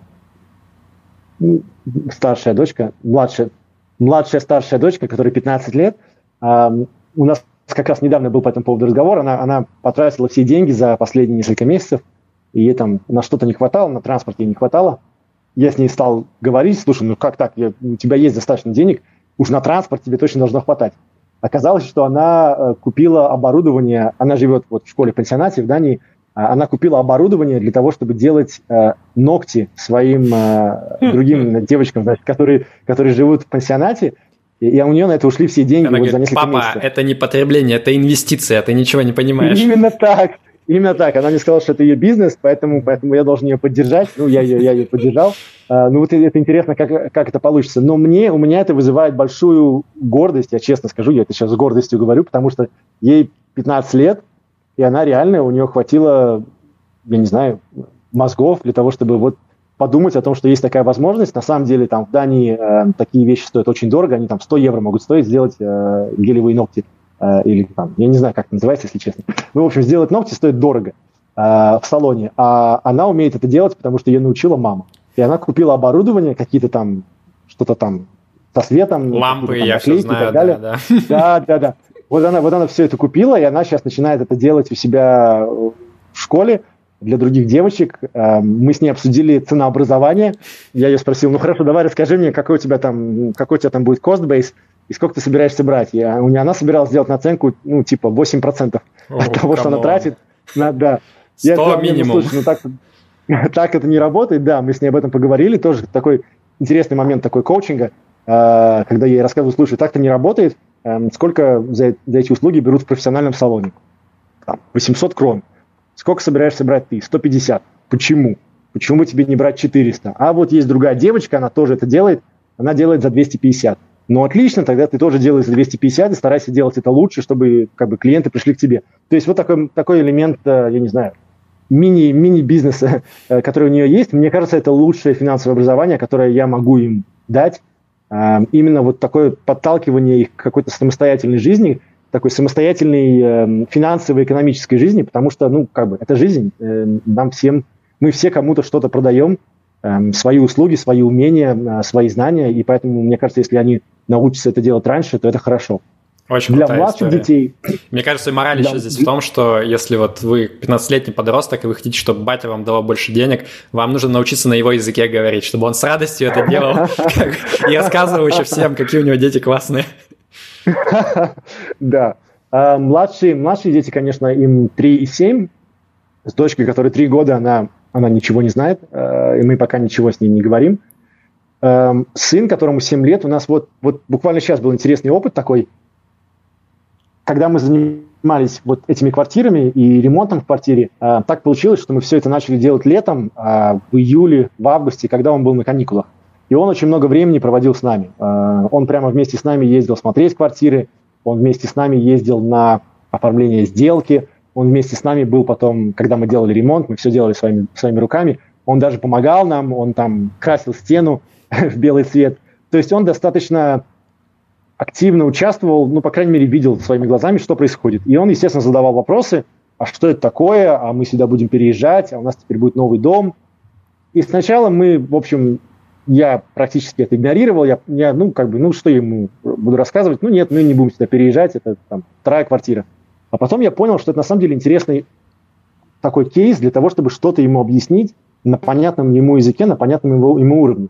И мы стали с ним разговаривать, э, слушай, вот видишь, мы эту квартиру, там второй дом он его называет, мы этот второй дом купили, и мы сделали в нем ремонт. Ты видел? Он говорит, ну да, конечно, я все видел. Я помогал вам. Я говорю, да, ты тоже помогал нам а теперь мы не будем в нем жить. Почему ты так думаешь? Почему не будем в нем жить? Он говорит, ну не знаю, ну действительно странно, а почему мы делали в нем ремонт, если мы не будем в нем жить? Я говорю, а вот видишь, мы найдем наших друзей, и мы позволим в этой квартире теперь жить нашим друзьям. И эти друзья будут так благодарны нам за это, что они нам будут давать деньги каждый месяц за то, что мы там живем. Он говорит, о, ничего себе, это, это интересно. Он как бы уже понимает, как это происходит. Я ему говорю, да, ты знаешь, куда эти деньги будут приходить? Они будут приходить вот на эту карточку пластиковую, из которой папа обычно в банкомате забирает деньги. И мне кажется, я надеюсь, по крайней мере, что у него в голове сложилась такая целостная картинка, да, на таком очень базовом, простом уровне, что такое инвестиции и как это работает. Вот мы, мы выбрали э, объект недвижимости, мы сделали в нем ремонт, причем он в этом участвовал, он знает, что это сложно, что это нелегко, что у тебя там краска на лице э, в конце дня. Он знает, что мы не будем этим пользоваться сами, он знает, что этим будет пользоваться кто-то другой, и за это они нам будут давать там деньги, определенные ресурсы. И он знает, что эти деньги приходят на карточку, и вот папа забирает деньги из карточки. Это не просто деньги из карточки, которые напечатал банкомат.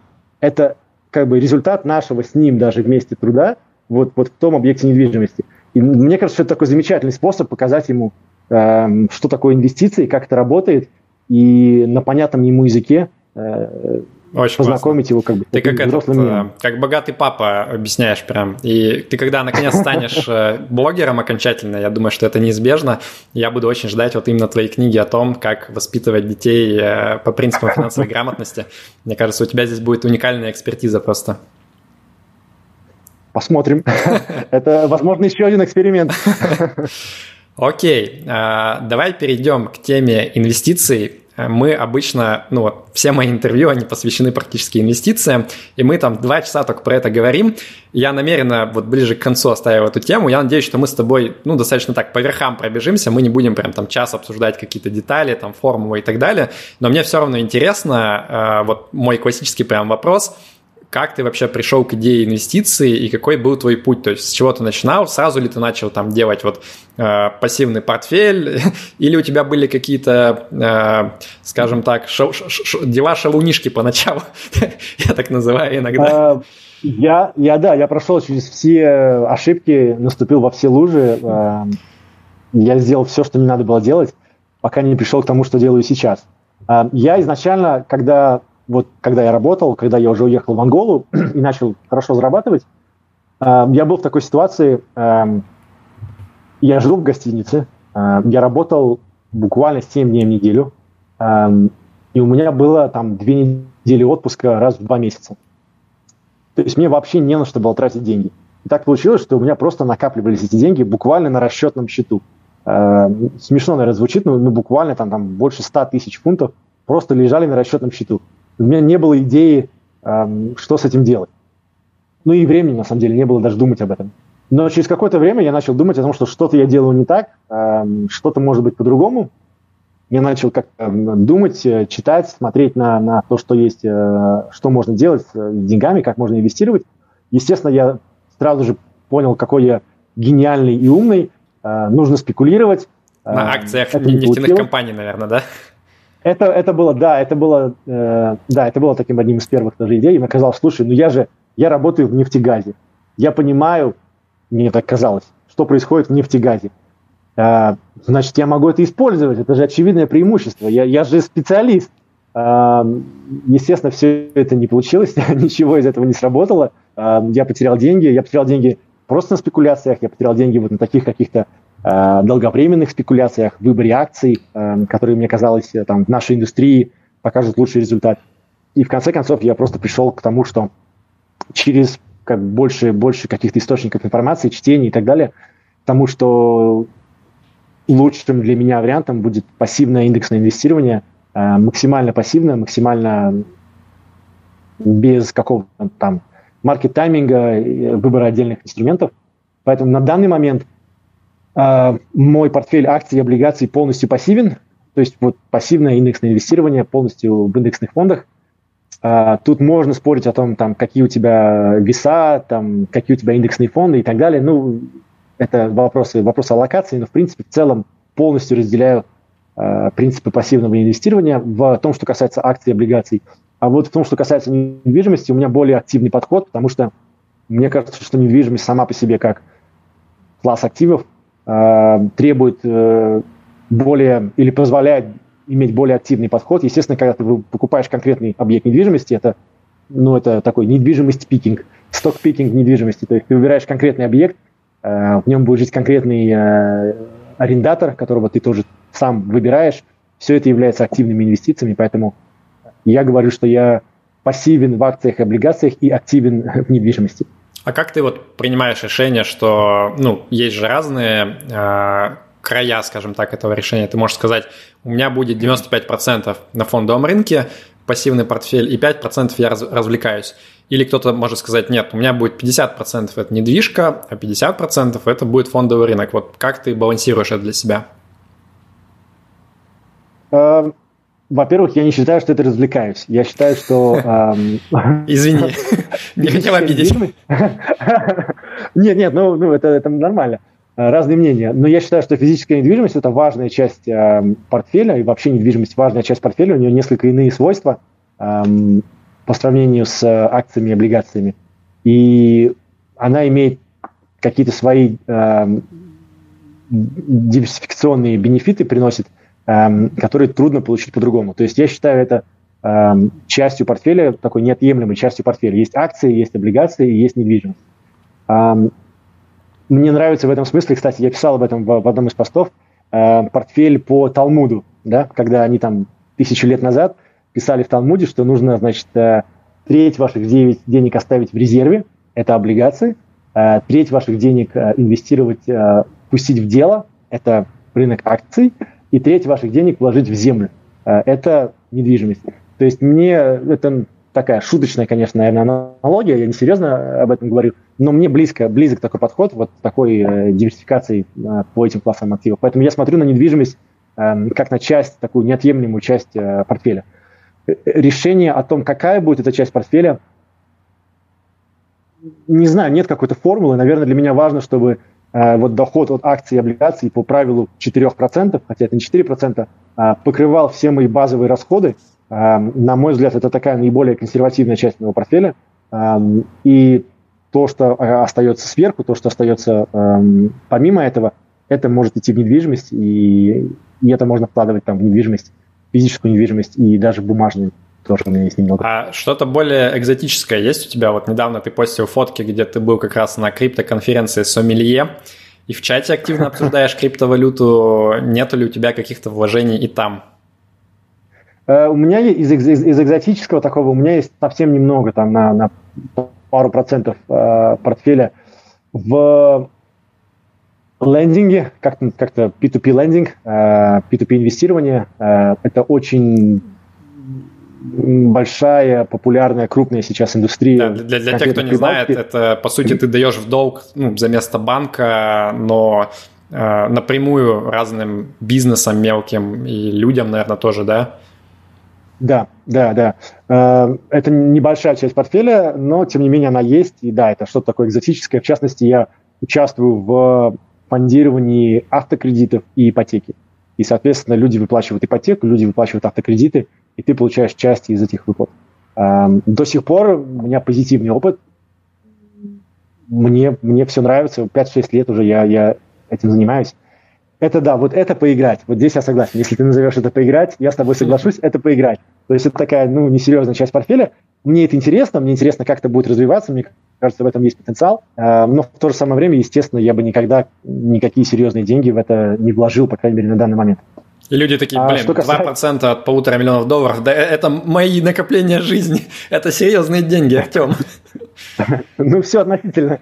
А, с другой стороны, э, если говорить о, вот, о криптовалюте, э, пока я абсолютно ничего не могу об этом сказать. И я только начинаю как-то вариться в этой э, атмосфере, в этой среде. Вот тоже совершенно случайно. Вот интересно, когда я уходил с работы, да, и я не думал о том, что я приеду в Лиссабон, я буду здесь там заниматься недвижимостью. Вообще мысли такой не было. Но вот так получилось, что в каком-то этом процессе поиска того, чем мне было бы интересно заниматься, я понял, что, наверное, этим мне было бы интересно заниматься. У меня есть какие-то способности, эм, какие-то финансовые знания, которые мне помогут этим заниматься, может быть, более успешно, дадут мне больше шанса заниматься этим успешно. И вот я этим занимаюсь. То есть это, это было что-то неожиданное.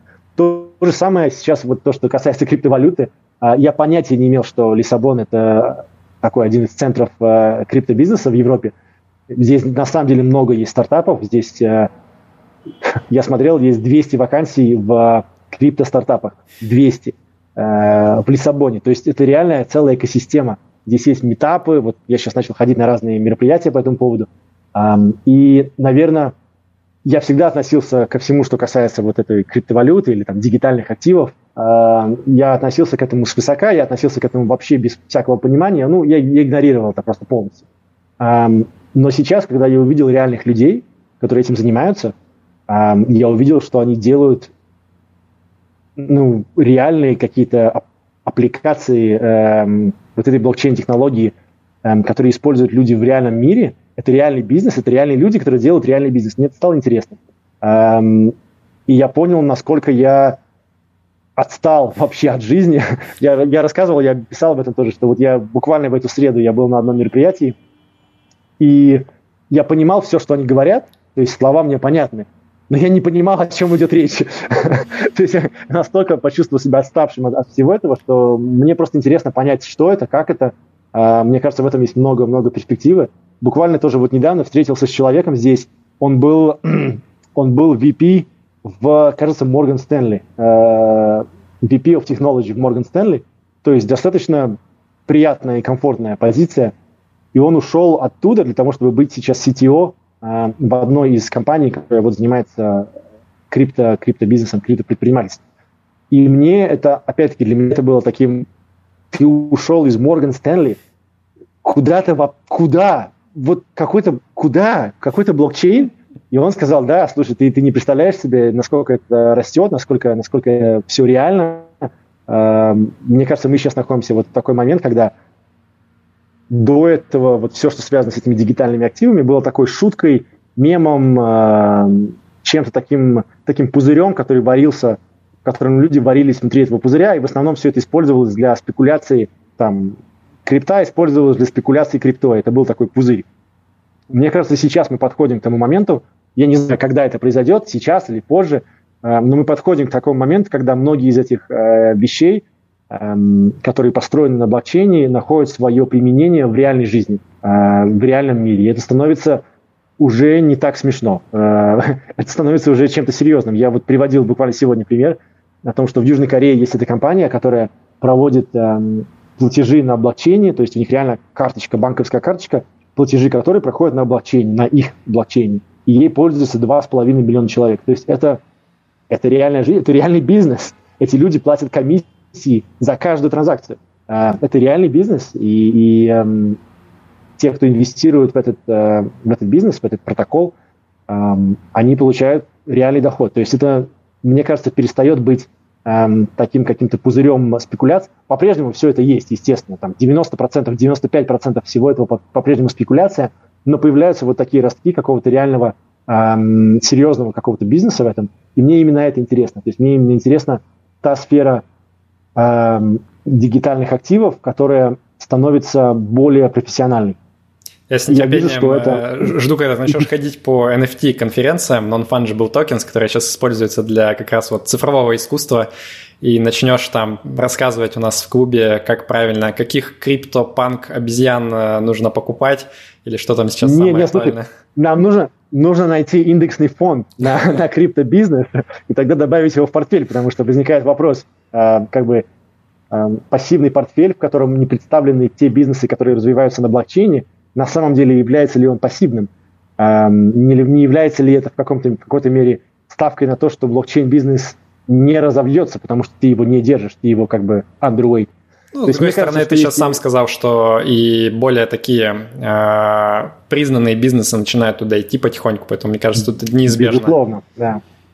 В общем, в общем, да, это, это отвечая на твой вопрос, это что-то, что я, во что я просто вошел слепо здесь, в Лиссабоне, оказалось, что здесь есть масса людей, которые этим интересуются, есть масса компаний, которые в этой области работают. Мне просто интересно, нет, я, у меня нет какой-то серьезной, каких-то серьезных инвестиций ни в какую крипту, у меня нет биткоина, эм, у меня нет там эфира, я не покупал биткоин по 300 долларов, нет, у меня ничего такого нет. Я просто, просто все это сейчас изучаю для себя. Окей, последний вопрос про инвестиции. Буквально в режиме Blitz, может быть, ты сможешь назвать э, там 2-3 имени э, тех, кто больше всего повлиял на тебя вот в смысле инвестиций, ну и будет прикольно, если это будут какие-то вот менее знакомые нам имена, да, то есть там обычно гости из России все называют там кого-нибудь типа Спирина, что-нибудь такое, вот э, что-то, что реже называют, но для тебя большое влияние оказали на тебя вот в части твоего развития как инвестора. Я бы сказал, что самое большое влияние на меня оказала книжка uh, The Simple Path to Wealth uh, от автора Л. Коллинз. Может быть, мы потом uh, оставим линк. Обязательно. Um, это он пишет о Fire, он пишет вот о с такой с практической точки зрения, с технической точки зрения, как он организовал свой портфель, э, какая у него локация активов, э, о психологических аспектах. Но мне кажется, что вот из того, что повлияло на мое мышление, на мои представления, на мой план, э, на мой Fire план, наверное, это такое самое большое оказало влияние на меня. Из э, подкастов э, блогеров мне нравится есть такой uh, uh, подкаст um, Radical Personal Finance, um, американский подкаст. Это человек, который раньше был финансовым советником. Он работал в, в крупных банках, то есть он, он, он, он, у него есть профессиональное образование в этой, в этой области. и он в какой-то момент решил перестать работать в корпоративном мире, ушел делать свой подкаст, не зная, как он вообще будет зарабатывать. И вот он как бы рассказывает о... Он интересно рассказывает, на мой взгляд, о финансах. У него такой нетрадиционный, может быть, не совсем традиционный взгляд. Такое совмещение индексного пассивного инвестирования с одной стороны, но с другой стороны тоже предпринимательство, э, географического арбитража. Он сейчас не живет уже в Америке, он уехал из Америки, он, он жил в Коста-Рике. Э, мне кажется, это интересно, может быть, многим. У него очень много, у него там 500 подкастов, уже он давно этим занимается. У него есть много интересных э, идей. Класс. Про второго я не знал. А, двинемся дальше тогда. Ты упомянул Давай. географический арбитраж, и вот как раз мой последний блок вопросов про географию. А, в чате у нас Александр спрашивает, как ты выбирал страну для пенсии, по каким критериям? Я понимаю, что это тема для отдельного выпуска, но вот буквально, может быть, ты в нескольких словах расскажешь саму базу. Ну, наверное, если я сейчас скажу, что я вот только исключительно, значит, сделал а, табличку в Excel, я все посмотрел, и Португалия была лучшим местом, это будет немножко не не искренне, потому что, естественно, моя жена выросла в Португалии, у меня, у нее здесь семья, у меня здесь тоже семья, у нас есть знакомые здесь. Естественно, нам было э, комфортно и удобно переехать в Португалию, потому что я говорю по-португальски, э, потому что, ну, для меня это как второй дом. Я не чувствую себя здесь не, не в своей тарелке, мне, мне легко здесь адаптироваться. Поэтому, конечно, э, наверное, часть ответа на этот вопрос заключается в том, что просто эм, я был связан с Португалией последние много лет. А наши младшие дети родились в Португалии, э, в Лиссабоне. Поэтому, наверное, самым логическим для нас шагом было э, переехать в Португалию, переехать туда, что нам известно, что нам знакомо. С другой стороны, э, я, конечно, смотрел на разные варианты. Я говорил о Малайзии, мы смотрели на Аргентину, по-прежнему смотрим на эти варианты. Э, Бразилия, безусловно, была вариантом тоже. Тоже португалоговорящая страна, там тоже есть интересные моменты с э, налогами и так далее. И я, я действительно, да, я сделал себе табличку в Excel э, с ранкингом разных стран, разных городов по разным показателям. Э, я смотрел, в частности, я сейчас что-нибудь забуду, но я смотрел на стоимость жизни, я смотрел на климат, на налоговые условия конкретно для моей ситуации э, с пассивным доходом – я смотрел на образование для детей, эм, я смотрел на, на, локи, на локацию, э, то есть насколько легко оттуда путешествовать, э, видеться с семьей, друзьями и так далее. И я смотрел на стиль жизни, э, то есть, ну, это и так далее. Я смотрел Друзья, у нас возникли проблемы с интернетом португальским со стороны Артема, а, поэтому э, ближайшие минут 10 будет немножко дерганная запись, но потом все станет опять хорошо, и в аудиорежиме вы можете дослушать э, остаток э, подкаста или эфира с ответами Артема на вопросы про географию и на другие вопросы слушателей и зрителей эфира, поэтому продолжайте смотреть. Денис спрашивает, какие ощущения от Португалии по итогу года жизни в ней. Ну, я понимаю, что для тебя это, видимо, не первый раз твой в Португалии, но тем не менее, вот как постоянная страна для жизни на пенсии, можешь перечислить какие-то основные плюсы и минусы э, с высоты текущего полета? Um, да, я думаю, что с, моей, с, моей, с моим опытом он не очень будет э, релевантен для большинства людей, потому что все-таки я, я приехал в страну на языке, который я говорю, Эм, в которой я был до этого много раз, в которой родилось у меня двое детей. Эм, конечно, хочу здесь дома, поэтому для меня нет никаких, эм, никаких проблем, связанных с Португалией, нет никаких неожиданностей, тоже, тоже наверное, нет. А если говорить так более, более отстраненно, на мой взгляд, Португалия единственное место, конечно, такое, очень хорошее место для жизни именно вот на доход от капитала, ротационный пассивный доход. Эм, здесь э, сочетается в одном, с одной стороны, э, невысокая стоимость жизни, э, которая, естественно, имеет значение, с другой стороны, высокое качество жизни, высокое качество сервисов. Это Европа, Лиссабон – это европейская столица, здесь есть все, что вы ожидаете от крупного города.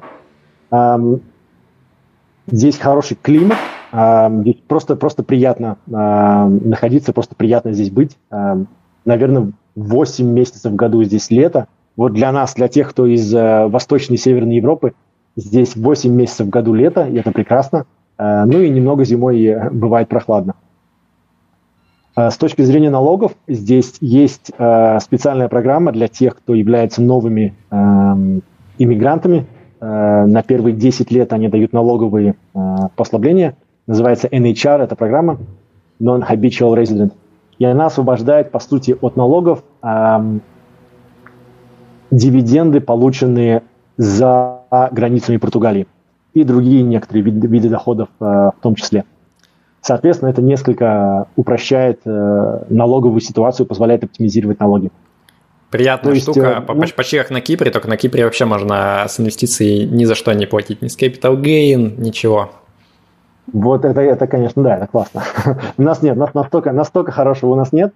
Э, но да, то есть вот какая-то такая совокупность этих факторов, э, на мой взгляд, делает это именно интересным. То есть одновременно Лиссабон – это э, достаточно большой город. То есть здесь есть там метро, здесь есть какие-то крупные мероприятия проходят, здесь два крупных стадиона, можно сходить там на игры Лиги чемпионов.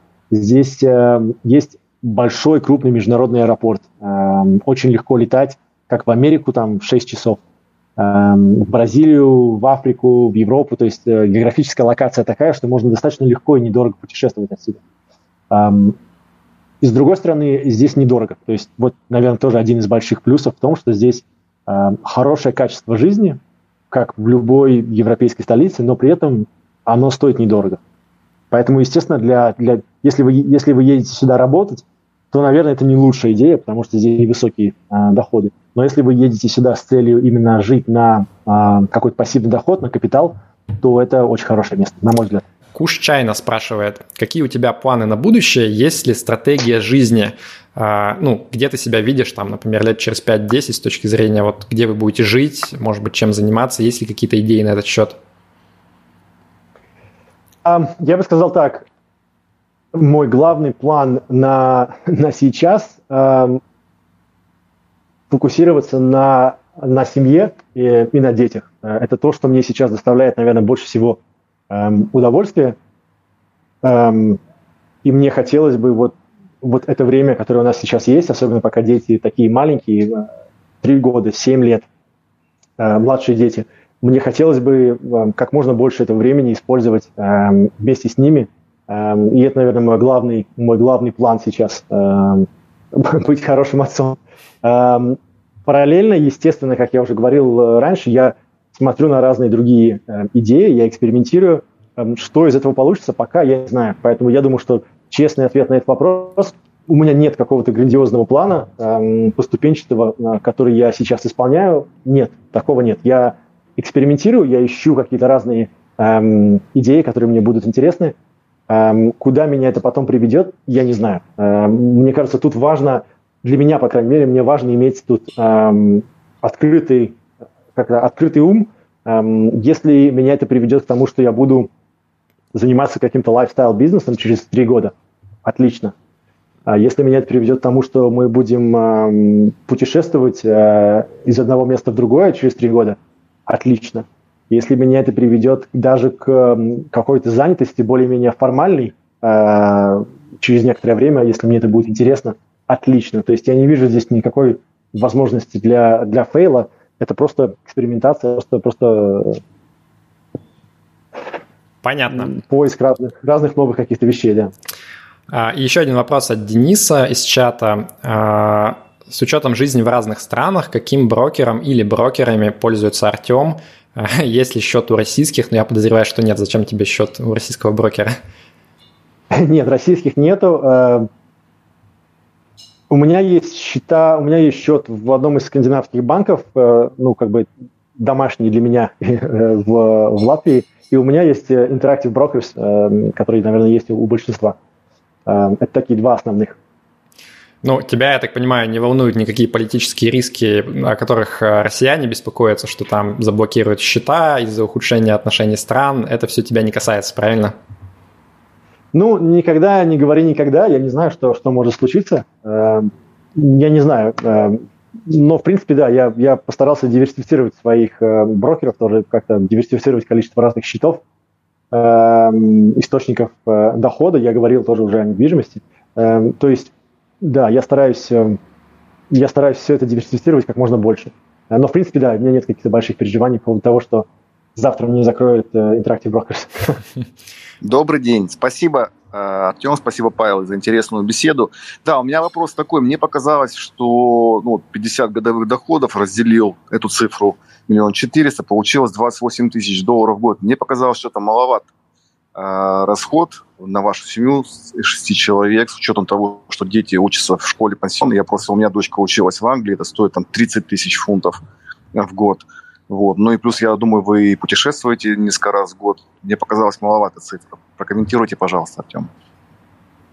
Да, спасибо, Сергей. А, справедливый вопрос совершенно.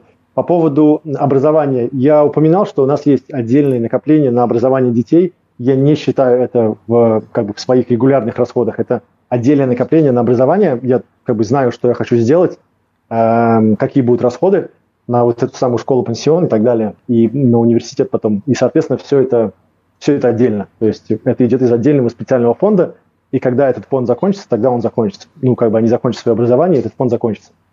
А, вот то, то, что вы посчитали, да, вы примерно, примерно правильно посчитали. А, это до налогов, есть еще некоторые налоги там, а, комиссии и так далее. То есть нужно, тут нужно помнить, что когда, когда ты считаешь свой SWR, Safe Withdrawal Rate, нужно помнить о том, что есть еще комиссии, есть еще налоги и так далее. И все это нужно учитывать, поэтому, естественно, конкретно сумма, которую ты получаешь в конце на руки, она еще немного меньше. Эм, много это или, или мало? Ну, это такой довольно частый, на самом деле, вопрос, э, который задают. Это индивидуально, мне кажется. Да, я чувствую себя комфортно, мы чувствуем себя комфортно, э, нам этого вполне хватает вот на, на комфортную жизнь здесь. Э, это нормальный бюджет. То есть я могу сказать, что в Португалии, и не только в Португалии, есть довольно много мест, эм, где с таким бюджетом можно жить вполне, вполне комфортно. Эм, будет ли это комфортно всем? Ну, нет, наверное, нет. То есть, наверное, у каждого свой бюджет, и я уверен, что есть много людей, для кого это было бы некомфортно. Поэтому, ну, та, такой вопрос, э, сами понимаете, такой относительный. Много, мало. Это индивидуально. Для нас, для нас нормально. Мне кажется, тут важно отметить, я, я сам часто говорю или там упоминаю какие-то конкретные цифры, э, и основная причина, почему я это делаю, это показать и продемонстрировать, что э, эти цифры не настолько велики. Э, то есть мне кажется, что часть моего вот месседжа, часть, часть, часть того, что я хотел бы как бы донести до людей, это не какие-то космические цифры. Э, действительно, можно жить достаточно комфортно на 2000 долларов в месяц здесь, в Лиссабоне, в Португалии, в нормальной европейской стране. Эм, это возможно. Эм, и мне кажется, что я хотел бы, чтобы хотя бы часть того, что как бы люди, люди вынесут, это то, что эм, это более-менее реальные цифры, это не, это не какие-то космические э, там, месячные расходы, о которых, о которых мы говорим. Вполне такие реальные приземленные цифры. Естественно, можно создать себе больше комфорта и потратить э, больше, нет проблем но даже на таком уровне вы можете, можно жить достаточно комфортно и, и чувствовать себя вполне, вполне счастливо.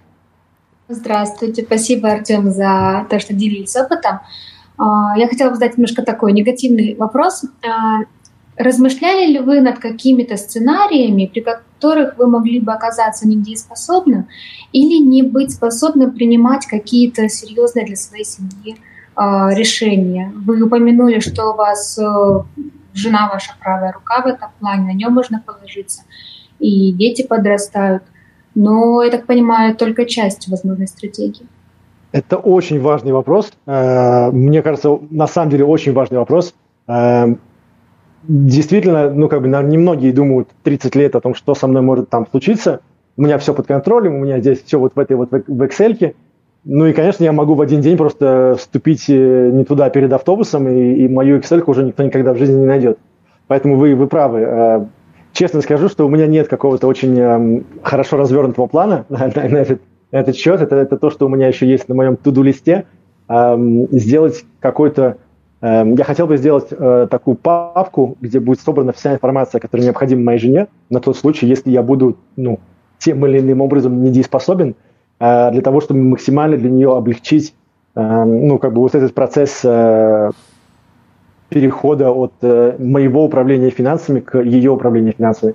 Эм, это важно, на самом деле очень важно. Я, я сейчас об этом думаю, мы даже говорили об этом совсем недавно с, э, моей женой. Э, у меня нет пока что какого-то такого готового решения, э, но, но да, обязательно нужно, нужно, нужно собраться, сделать такую папочку, записать там э, номера счетов, или, по крайней мере, э, указать, где я вот даже думаю, как это лучше сделать, э, как это будет удобнее сделать, так, чтобы она действительно могла перенять э, в случае необходимости эм, все активы наиболее легким для нее способом. Ну, а что касается того, что управление активами и, страте- и как бы управление общей стратегией, то да, тут, тут, наверное, нужно только больше, больше об этом разговаривать, больше об этом общаться. Но в целом, в целом это, это важный вопрос, мне кажется, для всех вообще, для любого человека это важный вопрос. Эм, и для Fire, и для, для того, кто работает. Если вы работаете и вы являетесь главным эм, как бы, добытчиком в семье, то точно такая же проблема. Если что-то с вами случится, а, а что делать дальше? И эм, важно для, для пожилых пар, естественно, которых такая же ситуация. То есть, если бы нам было по там, 70-75 лет, э, конечно, это было бы еще более такая острая проблема. В целом, вы, вы подняли очень-очень правильный вопрос. У меня нет на него, к сожалению, хорошего подробного ответа, кроме того, что я об этом думаю, и я думаю, как это лучше организовать. Слушай, Артем, у меня сразу в продолжение еще вопрос. Вот ты сейчас заговорил про ну, точнее, Анна заговорила про неожиданные события. Есть же вот эта знаменитая проблема с налогом на наследство, когда у тебя в Interactive Brokers куплены американские бумаги, в том числе ETF, то вот есть мнение, что с тебя могут снять, э, если не ошибаюсь, процентов 40 налога, если у тебя большой капитал, у тебя, конечно, большой капитал в сравнении вот с этим порогом. Э, беспокоишься ли ты об этой проблеме? Если да, то как ты ее решаешь? Да, беспокоюсь. У меня есть и американские, и европейские бумаги, э, потому что все-таки я в Европе и европейский Interactive Brokers. Но есть, да, и американские бумаги тоже. Я беспокоюсь об этой проблеме, но пока я ничего не делаю для того, чтобы ее решить. То есть это тоже э, что-то, что мне нужно больше, наверное, изучить и подумать, как, как с этим лучше эм, быть. А, спасибо большое еще раз всем, кто, кто слушал так долго. Э, если у кого-то есть какие-то вопросы, которые они не хотели задавать э, публично, можете смело мне, мне написать. Мне, мне пишут в, в личку иногда, и я постараюсь всегда отвечать и как-то общаться. Поэтому я открыт для общения, открыт для вопросов. Эм, можем продолжать общаться э, дальше в Телеграме или, или в Твиттере. Спасибо всем. Спасибо тебе за это, за открытость. Э, наверное, мы, мы обсудили очень подробно все. Я бы хотел, может быть, повторить еще раз вот эту мою идею о том, что Fire и, и Universal Basic Income, они очень похожи. И, наверное, правильная линза, через которую на это нужно смотреть, это не э, Fire – это свобода ничего не делать, правильная линза – это fire, это свобода экспериментировать. Эм, это свобода от вот этого такого гнетущего эмоционального стресса, эм, который есть у очень многих людей, которые, которые работают. Эм, я где-то читал совсем недавно о том, что, э, по-моему, в Америке сделали исследование, и 80% людей э, сказали о том, что они не удовлетворены своей, своей работой. 80% людей это, это, это много. И вот смысл FIRE в том, что ты можешь освободиться от этого стресса, и ты можешь попытаться найти себя, попытаться экспериментировать эм, в других каких-то областях, найти себя другого в другой области, а не в том, что эм, у тебя будет свобода просто сидеть с пультом в руке целый день. Да и на самом деле таких людей нет. То есть я, я знаком эм, там виртуально и реально я общаюсь эм, сейчас с, с разными людьми. Э, кто-то из них уже достиг финансовой независимости, кто-то идет, идет к этому и, и близок. Я не знаю реально ни одного человека, я не знаю, может быть, может быть, Павел, ты знаешь таких людей, я не знаю ни одного человека, который достиг финансовой независимости, взял в руки пульт и как бы ушел в, на вечный отпуск. Таких людей нет. Я знаю кого-то, кто э, там думает начать свой лайфстайл э, бизнес, э, занимается там тоже семейными делами. Знаю кого-то, кто путешествует очень много, переезжает буквально там из страны в страну несколько раз в месяц, и ему это нравится. Эм, знаю кого-то, кто там тоже э, семья, которая тоже думает о переезде э, э, в другую страну и так далее. Я знаю, я знаю людей, которые эм, к этому пришли, и я не знаю ни одного человека, который реально ничего не делает. Ну, это просто такого не бывает. Так или иначе, вы эм, у вас появится интерес к чему-то, вы захотите себя реализовать, и у вас будет возможность это сделать. То есть, мне кажется, вот, вот эта идея, главная, которую я хотел бы донести до людей, э, Fire – это возможность взять назад свое время, контролировать свое время и использовать его для экспериментов так, как вы хотите. Артем, челлендж accepted. Я постараюсь найти вот э, человека, который вышел на Fire и ничего не делает, но э, вот на вскидку, конечно, никого не могу придумать. Я видел, что тянула руку Екатерина, но она куда-то пропала из э, эфира, поэтому, видимо, нет, видимо, не судьба. Я предлагаю тогда на этом завершать. Э, Артем, спасибо тебе большое. Мне было очень интересно с тобой общаться. Мне кажется, прекрасный эфир получился с кучей разных э, разнообразных мыслей от того, кто ну, не просто теоретизирует, а на самом деле испытал на себе и на своей семье какие-то важные моменты. Э, я надеюсь, что это не последний раз, когда мы с тобой делаем эфир. Э, спасибо тебе огромное за эти два часа, проведенные вместе. Спасибо, Павел, было очень интересно. Спасибо всем, всем кто нас слушал. Прошу прощения за проблемы с моим коннекшеном в конце, в конце эфира. Мы с тобой до эфира шутили о том, что один из минусов Португалии – это плохая связь, плохой интернет, и, к сожалению, он нас в конце и подвел. Но спасибо большое всем, всем кто нас слушал, спасибо за все вопросы. Было очень интересно пообщаться. Напоследок скажу, что те, кто смотрит в записи этот эфир, обязательно зайдите в описание к видео, там будут, во-первых, ссылки на те материалы, которые упоминал Артем, на блогеров, э, на подкасты, на книгу, и плюс будут ссылки на твиттер прекрасный Артема, где он периодически мочит э, восхитительные треды про свою жизнь с прекрасными фотографиями, только ради них стоит его читать. И на аккаунт Артема в нашем клубе Rational Answer Club, где он периодически тоже пишет классные статьи, вот как раз на темы, которые мы обсуждали, про географический арбитраж, про вложение в квартиры, про э, лендинг и так далее – очень интересно, на мой взгляд, поэтому обязательно подпишитесь. И если вдруг вы не подписаны еще на другие ресурсы Russian Avance, э, на телеграм-канал, на твиттер мой, на YouTube-канал, конечно же, подпишитесь, поставьте лайк, наконец. Э, в общем, как обычно, подписывайтесь везде, ставьте лайк везде. Я надеюсь, что вам было интересно. Да пребудет с вами разум. Пока.